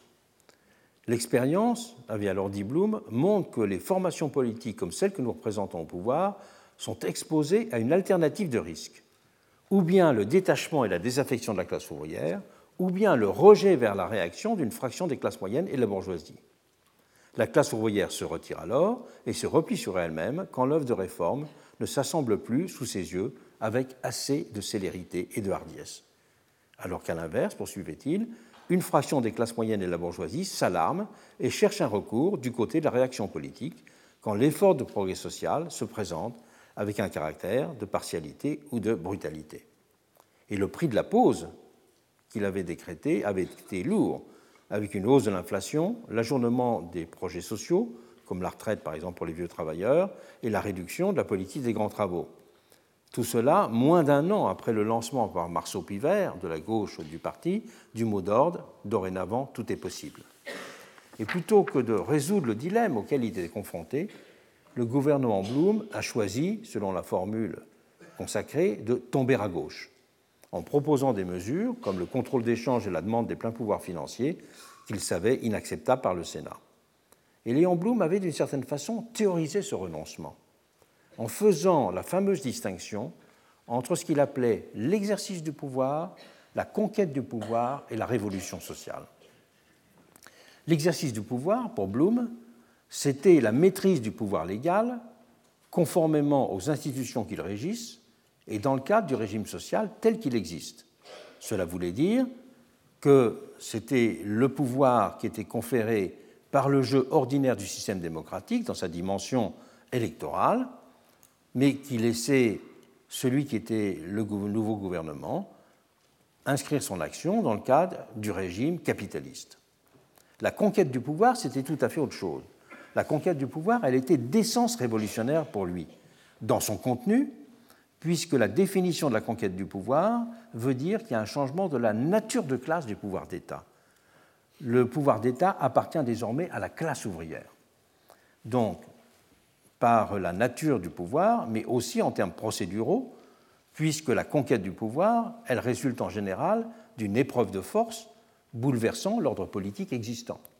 Elle est le plus souvent une révolution. Il donnait comme exemple de prise de pouvoir aussi bien les journées de juillet en France à cet égard que la révolution de, euh, de 17. Mais cette conquête du pouvoir, disait Blum, elle ne suffit pas à assurer la transformation du régime social. Il faut pour cela que la révolution politique se prolonge en révolution sociale, en instaurant un nouveau régime juridique de propriété, bien sûr, au premier chef, mais aussi en détruisant, je le cite, tous les rapports d'ordre moral, social et culturel qui ont été créés au fil des siècles par le capitalisme. Donc vous voyez la, gradation qu'il y a entre l'exercice, la conquête et la révolution sociale, qui fait qu'effectivement, 1936 s'inscrivait clairement dans un cadre d'exercice du pouvoir. Et en disant que euh, cela, signifiait que le Front populaire n'avait fait que gagner des élections et qu'en son action, donc, s'était cantonnée à un simple exercice du pouvoir, avec les limitations et les contradictions qui en résultaient, et donc que cette, ce que j'appelais la culture des 100 jours, c'est-à-dire le, le, fait qu'il faille agir rapidement, euh, s'exerçait, s'expliquait de cette façon. Et même si c'est dans un tout autre contexte, la brièveté du gouvernement Mendès-France, qui ne durera que sept mois sous la Quatrième République, a aussi participé d'une logique que l'on peut appeler des réformes éclairs. Et là, la réforme éclair clé pour lui, c'était bien sûr la fin de la guerre d'Indochine. Il est resté de ces expériences l'idée que la gauche n'est peut-être pas faite pour gouverner durablement, mais plutôt pour mener des raids, profiter d'un momentum électoral favorable, lancer un blitzkrieg et partir ensuite sans assumer la gestion des contraintes. L'histoire sociale avançant de la sorte par embardée réformatrice de 100 jours que la gestion prudente des gouvernements, des gouvernements de droite rendrait financièrement possible. C'est avant l'heure une philosophie implicite du take the money and run. Cette vision, on le verra, jouera un rôle décisif après 1981. Le troisième modèle est celui de la schizophrénie, fondé sur la dissociation des paroles et des actes. Celui qui en avait formulé le programme, le premier de cette schizophrénie, c'est Gambetta, puisqu'il avait dit il faut pour gouverner la France avoir des paroles violentes et des actes modérés. Et Guy Mollet se mettra à son école jusqu'à appliquer la formule en la retournant contre elle-même dans le cadre de la gestion de la guerre en Algérie. Dans ce cas, comme dans les autres que nous avons précédemment évoqués, s'est posée soit la question d'un écart consenti entre les actes et les paroles, soit celle d'une impossible concordance dans la lucidité, le temps se trouvant dans les deux cas compté. Alors qu'il avait créé, alors qu'était créé en 1969 le nouveau Parti socialiste avec Alain Savary, après la débâcle électorale de 1900, des présidentielles de 69, nouveau Parti socialiste qui constituera une étape de transition entre la vieille SFIO et le nouveau Parti d'Épinay de 71, cette difficulté de définir un rapport adéquat à la question du pouvoir restait prégnante. On pouvait ainsi lire, sans surprise, dans la, dans la résolution politique de ce congrès fondateur de 1969, la participation du Parti socialiste au pouvoir ne se conçoit que dans la mesure où elle permet de faire avancer le pays vers le socialisme, ce qui interdit toute alliance avec les forces représentatives du capitalisme. Le point intéressant à souligner dans cette déclaration est que la question clé restait celle de l'anticapitalisme, avec la présupposition d'un dépassement possible et global de ce dernier comme système spécifique. Le parti, poursuivait la résolution, ne considère pas que l'accession aux responsabilités gouvernementales soit le préalable absolu à la réalisation de ses objectifs.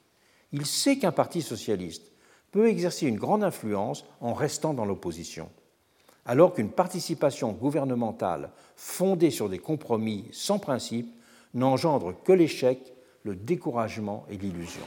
Donc c'est un texte de 1969 qui euh, considère qu'il vaut mieux l'opposition que le risque du pouvoir. Et la vérité ira même jusqu'à dire guimolé à cette période et qu'il n'y a plus de solution dans le cadre du capitalisme. Il en revenait de cette façon paradoxalement à l'abstention révolutionnaire. Après être passé euh, de l'oscillation entre euh, les paroles fortes et les actions euh, critiquables. Et la continuité doctrinale dans, dans ces textes de 1969 était là exprimée sans fioriture.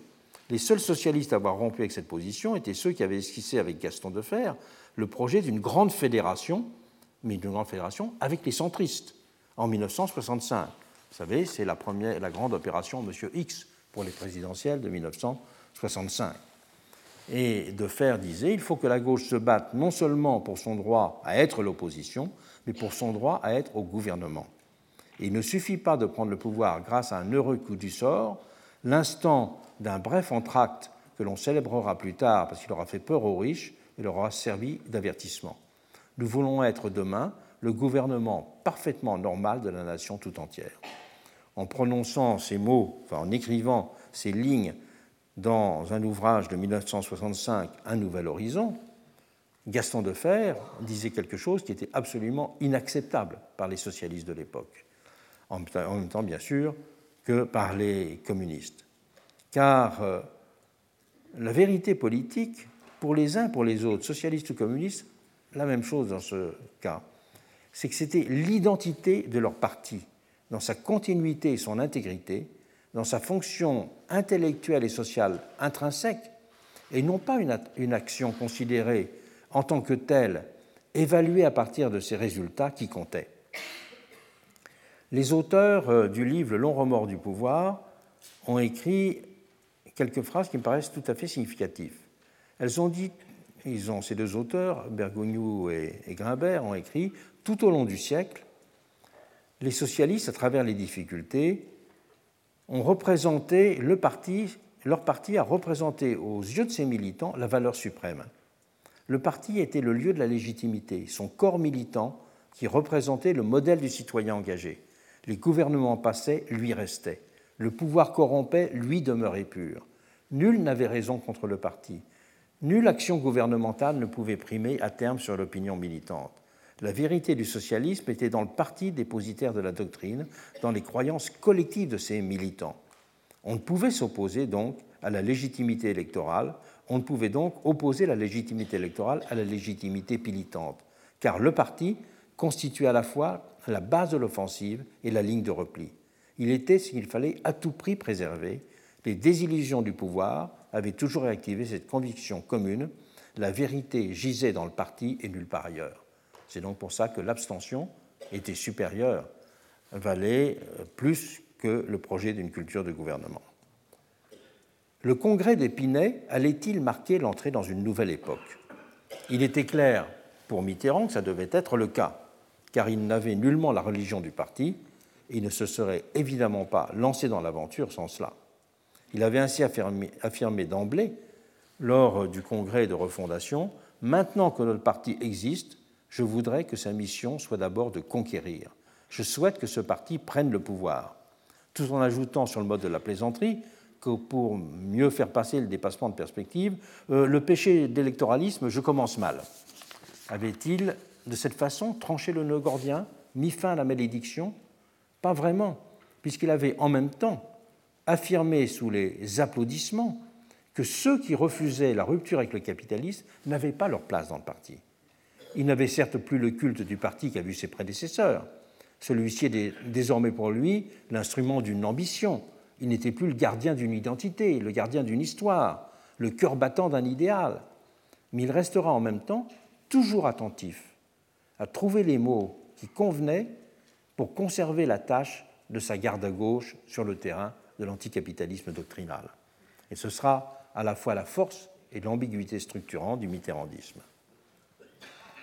C'est avec cette histoire obsédante que l'on avait appréhendé autour de moi la période qui s'était ouverte au lendemain de l'élection mai 81. Était revenu en mémoire l'enchaînement passé des enthousiasmes et de l'impuissance, comme le spectre des trahisons. Tout le monde avait aussi en tête alors l'exemple de la dramatique et encore toute proche chute du régime d'Allende, effectivement exécuté par les militaires et la CIA, mais préparé par plus d'une année d'incapacité du gouvernement à gérer les tensions internes du pays. J'avais été le spectateur direct des manifestations de ces gremios, qu'on appelait les, groupements d'intérêt, hein, si on veut, qui bloquaient le pays, parce que j'avais fait à l'été 1972 un long voyage au Chili. J'avais notamment longuement interrogé militants euh, syndicaux et oscillant pendant ce séjour entre enthousiasme et abattement. Et cet exemple du Chili était présent dans bien des têtes en 1981. On avait aussi toujours évoqué à voix basse le souvenir de la menace des régiments de chars qui avaient été positionnés en 1968 à distance de la région parisienne comme recours ultime d'une stratégie de réaction à des mouvements sociaux. La victoire en chantant s'accompagnait donc en ce sens d'un sens aigu de la fragilité des choses. Mais s'imposait en même temps, à l'inverse, le sentiment diffus qu'il n'y aurait pas de grand événement soudainement rédempteur des hoquets de l'histoire et des limitations de la volonté. Sentiment diffus, mais que l'on contenait en même temps dans la pénombre, pour ne pas avoir à l'expliquer. Les lendemains de la victoire de la gauche n'avaient cependant pas immédiatement mis à l'ordre du jour ces interrogations les premiers mois avaient encore été ceux du verbe Fécher, avec son cortège de nationalisation, comme j'indiquais tout à l'heure, ces hausses du SMIC, des allocations familiales, avec l'abolition de la peine de mort aussi. On était là dans le registre traditionnel du déroulement sans encombre des 100 jours. Et c'est à l'automne que les nuages commenceront à s'amonceler. Au lendemain des législatives, enfin, législatives de l'été, mais à l'automne, une première dévaluation avait dû être faite dans l'urgence. Selon le schéma classique, l'augmentation du pouvoir d'achat s'était traduite par une force hausse des importations et donc un déséquilibre de la balance des paiements, asséchant les réserves de devises. Et Jacques Delors, alors ministre des Finances, avait parlé un mois plus tard, en novembre 1981, de pause nécessaire dans l'annonce des réformes, en reprenant volontairement la formule de Blum. Et en même temps, il confia à des journalistes, comme on l'a lu après dans euh, des livres de mémoire, on va dans le mur. Mais de pause, il n'y avait pas lieu d'en faire, lui avait-on rétorqué. Et le train des réformes ne s'était pas en effet arrêté d'une certaine façon. La décentralisation, les lois aux roues, la mise en place de la haute autorité de la communication audiovisuelle, les radios libres, la France continuait effectivement à changer de visage avec ces réformes de structure qui n'avaient pas d'impact budgétaire. Mais l'économie, elle ne suivait pas. Une deuxième dévaluation sera donc décidée en juin 1982, accompagnée d'un plan de rigueur très sévère, puisqu'il comportait un blocage des prix et des salaires, en même temps qu'était mis en place un plan d'économie de l'assurance chômage, et que le budget voté pour 1983 prévoyait en même temps un fort freinage des dépenses de l'État.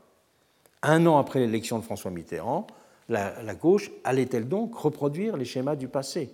C'est ce que proclamait haut et fort la droite, surtout à partir de l'automne 1982, quand il était apparu que les mesures prises au printemps ne suffisaient plus, que les déficits extérieurs se creusaient à nouveau.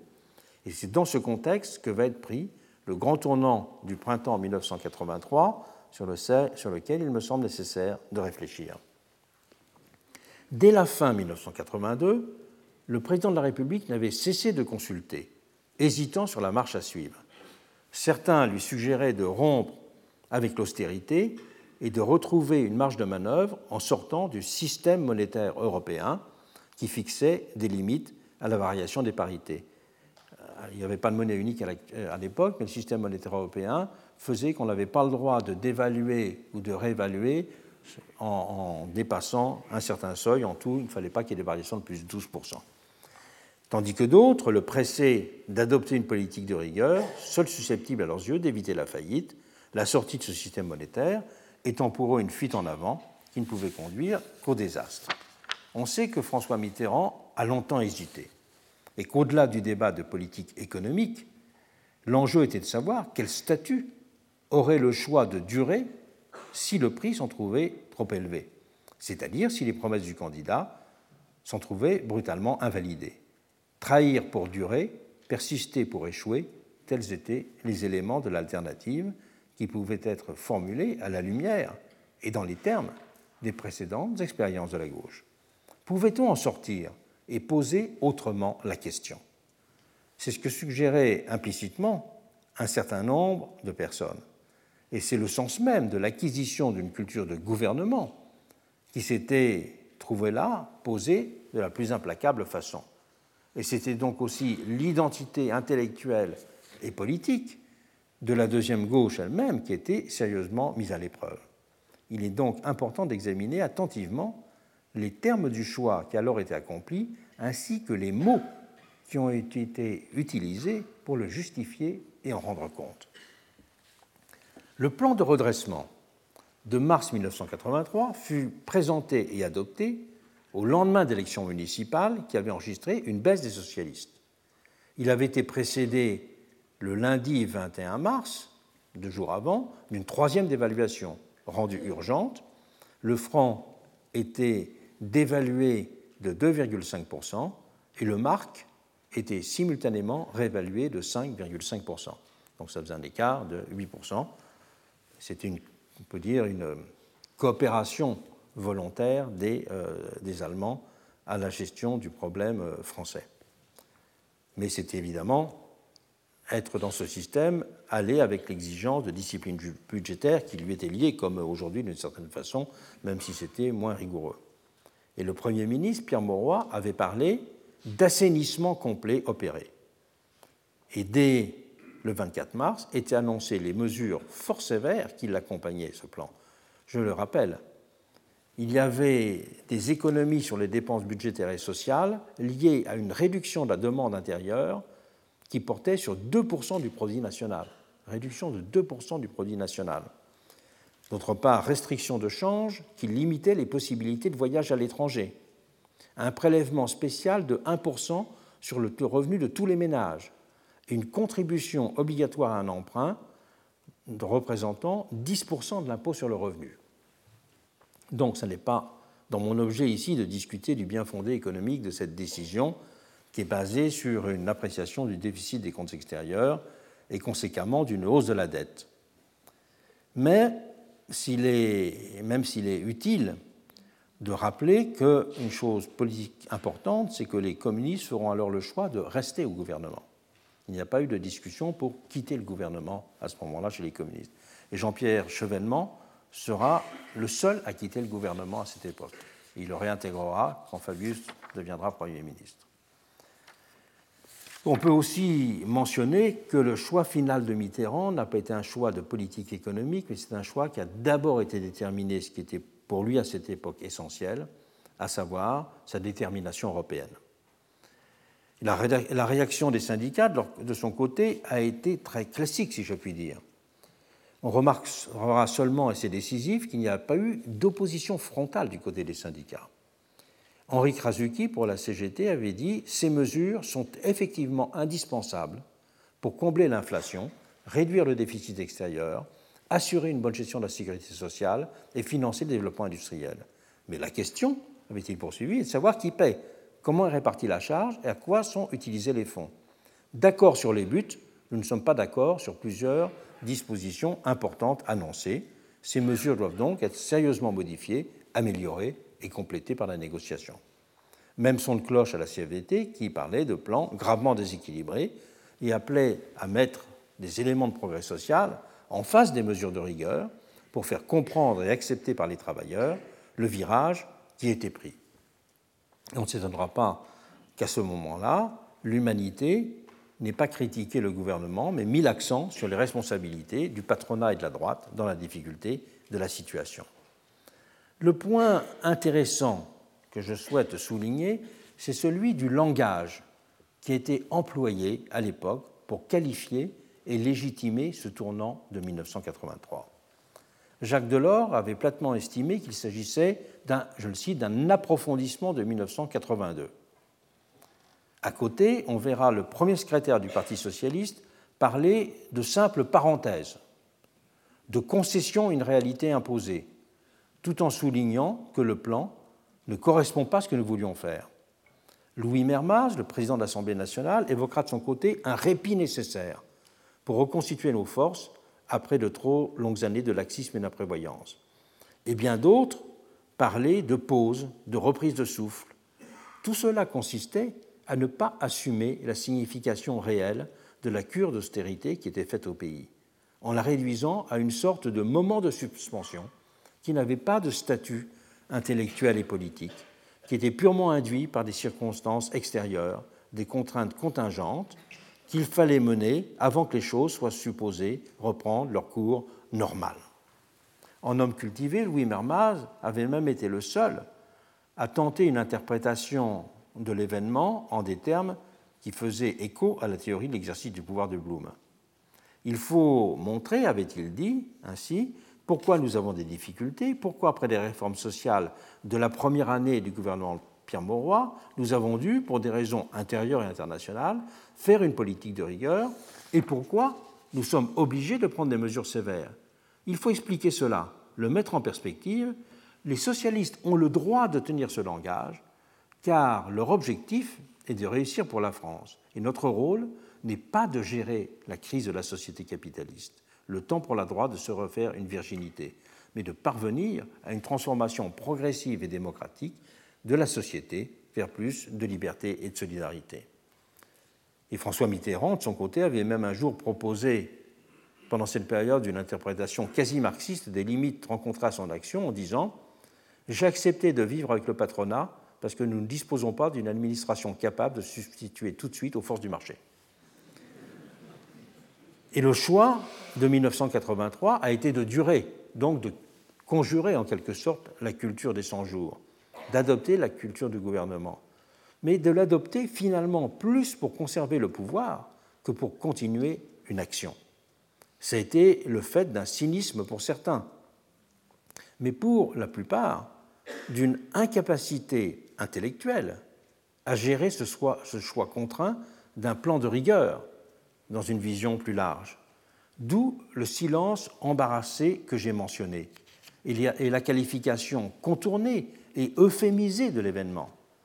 En fait, la gauche au pouvoir ne s'est pas expliquée pour ne pas avoir à invalider le cadre mental qui était le sien. Elle a ainsi réduit ses ambitions, abandonné des pans entiers de son programme, sans un mot, pourrait-on dire. Elle est restée littéralement muette.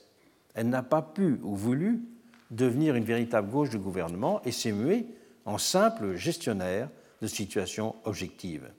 Elle n'a pas su élaborer à ce moment la distinction entre durer et gérer.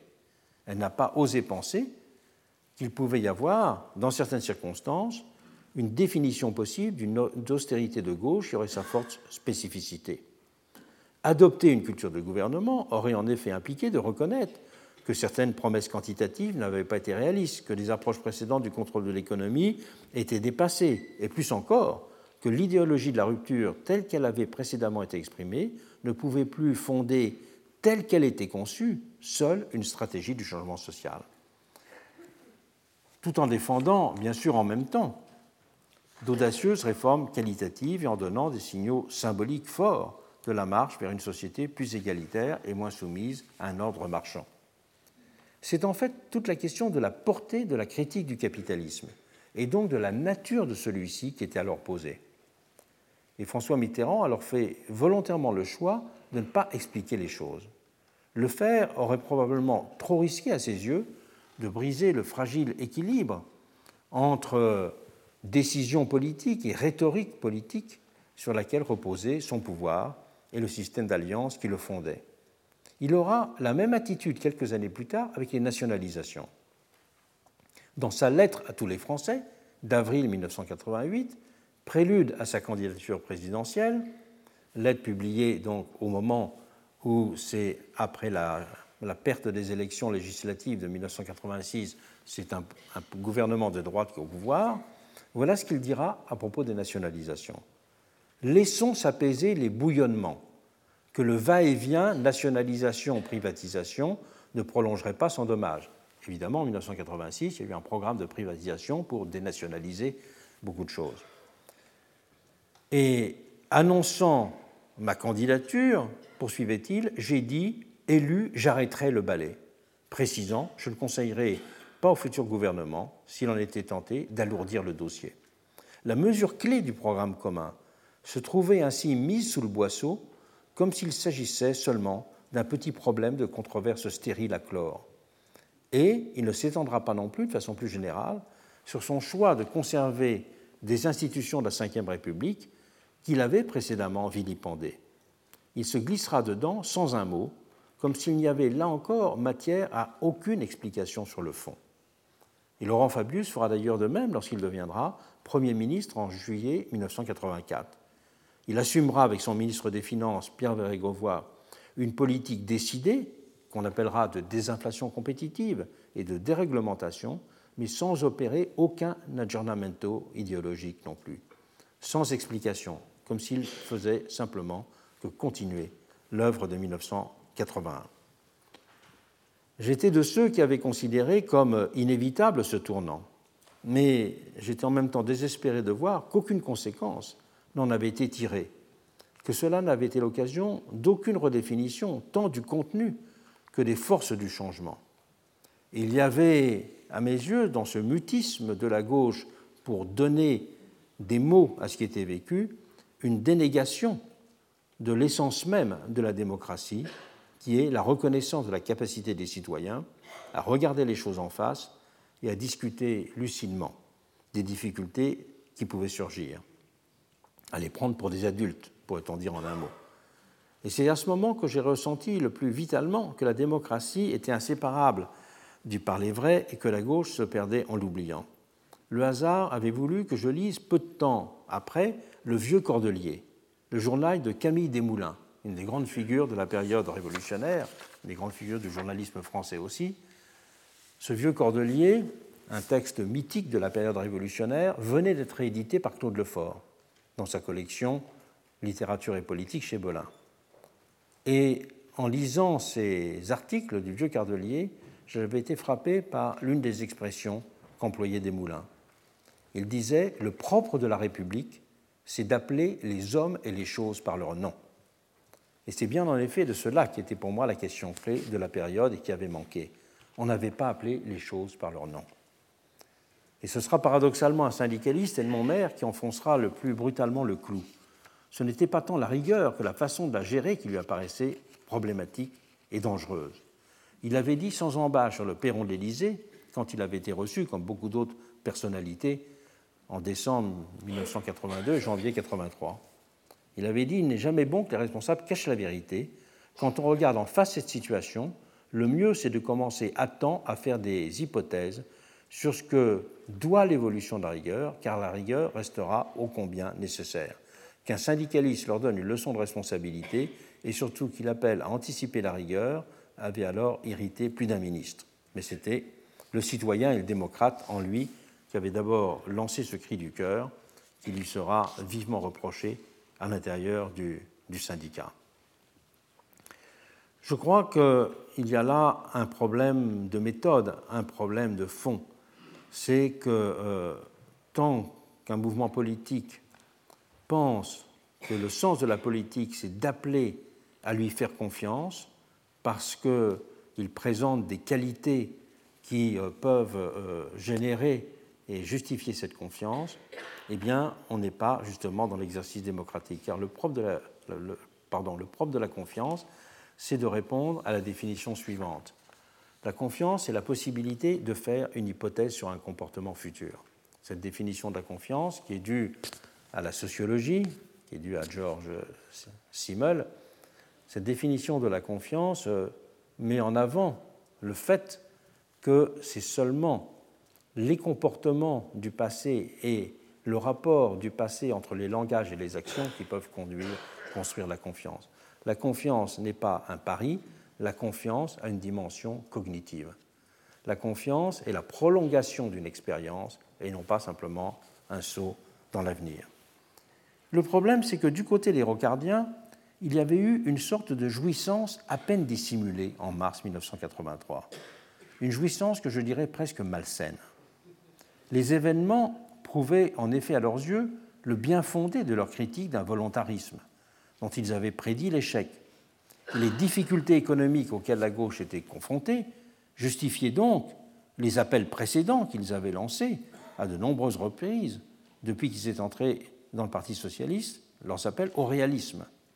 Et au congrès de Nantes en 1977, Michel Rocard avait ainsi significativement commencé de façon provocatrice son discours sur les deux cultures en citant Braque Desrousseaux, un dirigeant socialiste des années 1930, qui s'était exclamé au premier jour du Front populaire Enfin, les difficultés commencent.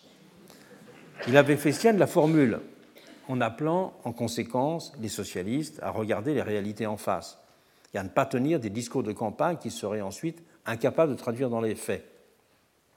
Du même coup, le plan de 1983 ne leur avait pas fait peur. Il avait au contraire accueilli comme une sorte de délivrance. Dès le 10 juin 1982, au moment de la deuxième dévaluation, Michel Rocard avait ainsi lancé, avec une sorte de satisfaction à peine peinte, à peine feinte, voici venue l'heure de la rigueur socialiste, celle de l'équilibre entre la lucidité économique et l'imagination sociale. Il avait en effet précédemment enragé de voir que l'on ne faisait appel à lui que lorsqu'il s'agissait de faire preuve de crédibilité auprès des acteurs économiques. C'est par exemple l'intervention de Rocard à un fameux forum de l'expansion qui avait donné aux socialistes une image de sérieux économique dont François Mitterrand avait eu ensuite grand besoin dans la campagne des législatives de 1978 comme dans celle des présidentielles de 1981. De même que c'est Jacques Delors qui avait été envoyé pour rassurer tous les gouvernements européens et les partis sociaux-démocrates dans la période de transition après l'élection de mai 1981. Mais le problème des rocardiens était que si leur lucidité économique était bien présente, leur imagination sociale ne brillait plus guère. Le réalisme est ainsi insensiblement devenu une sorte de religion dans ce milieu. La lucidité finissant par être cultivée en elle-même, sans être plus référée à des objectifs redessinés de transformation sociale, à une vision attirante de l'avenir. Et pour cause, puisque celle-ci s'était mise à ressembler à ces photos de famille jaunies pour être restées trop longtemps dans le tiroir de la commode du salon. La nouvelle culture politique a alors pris un coup de vieux sans s'en rendre compte. Elle a pris les habits du jansénisme et oublié sa dimension d'utopie positive. Le réalisme est ainsi insensiblement devenu la drogue douce de la deuxième gauche dans les années 1980. S'il est nécessaire, il ne peut en effet suffire à constituer une politique. Je ne m'en suis vraiment rendu compte que plus tard, car moi aussi j'étais un bon croyant. Ce qui alors était aussi manqué par la deuxième gauche, c'est d'avoir la capacité d'aller au fond de l'interrogation sur le sens à donner à l'idée de rupture avec le capitalisme.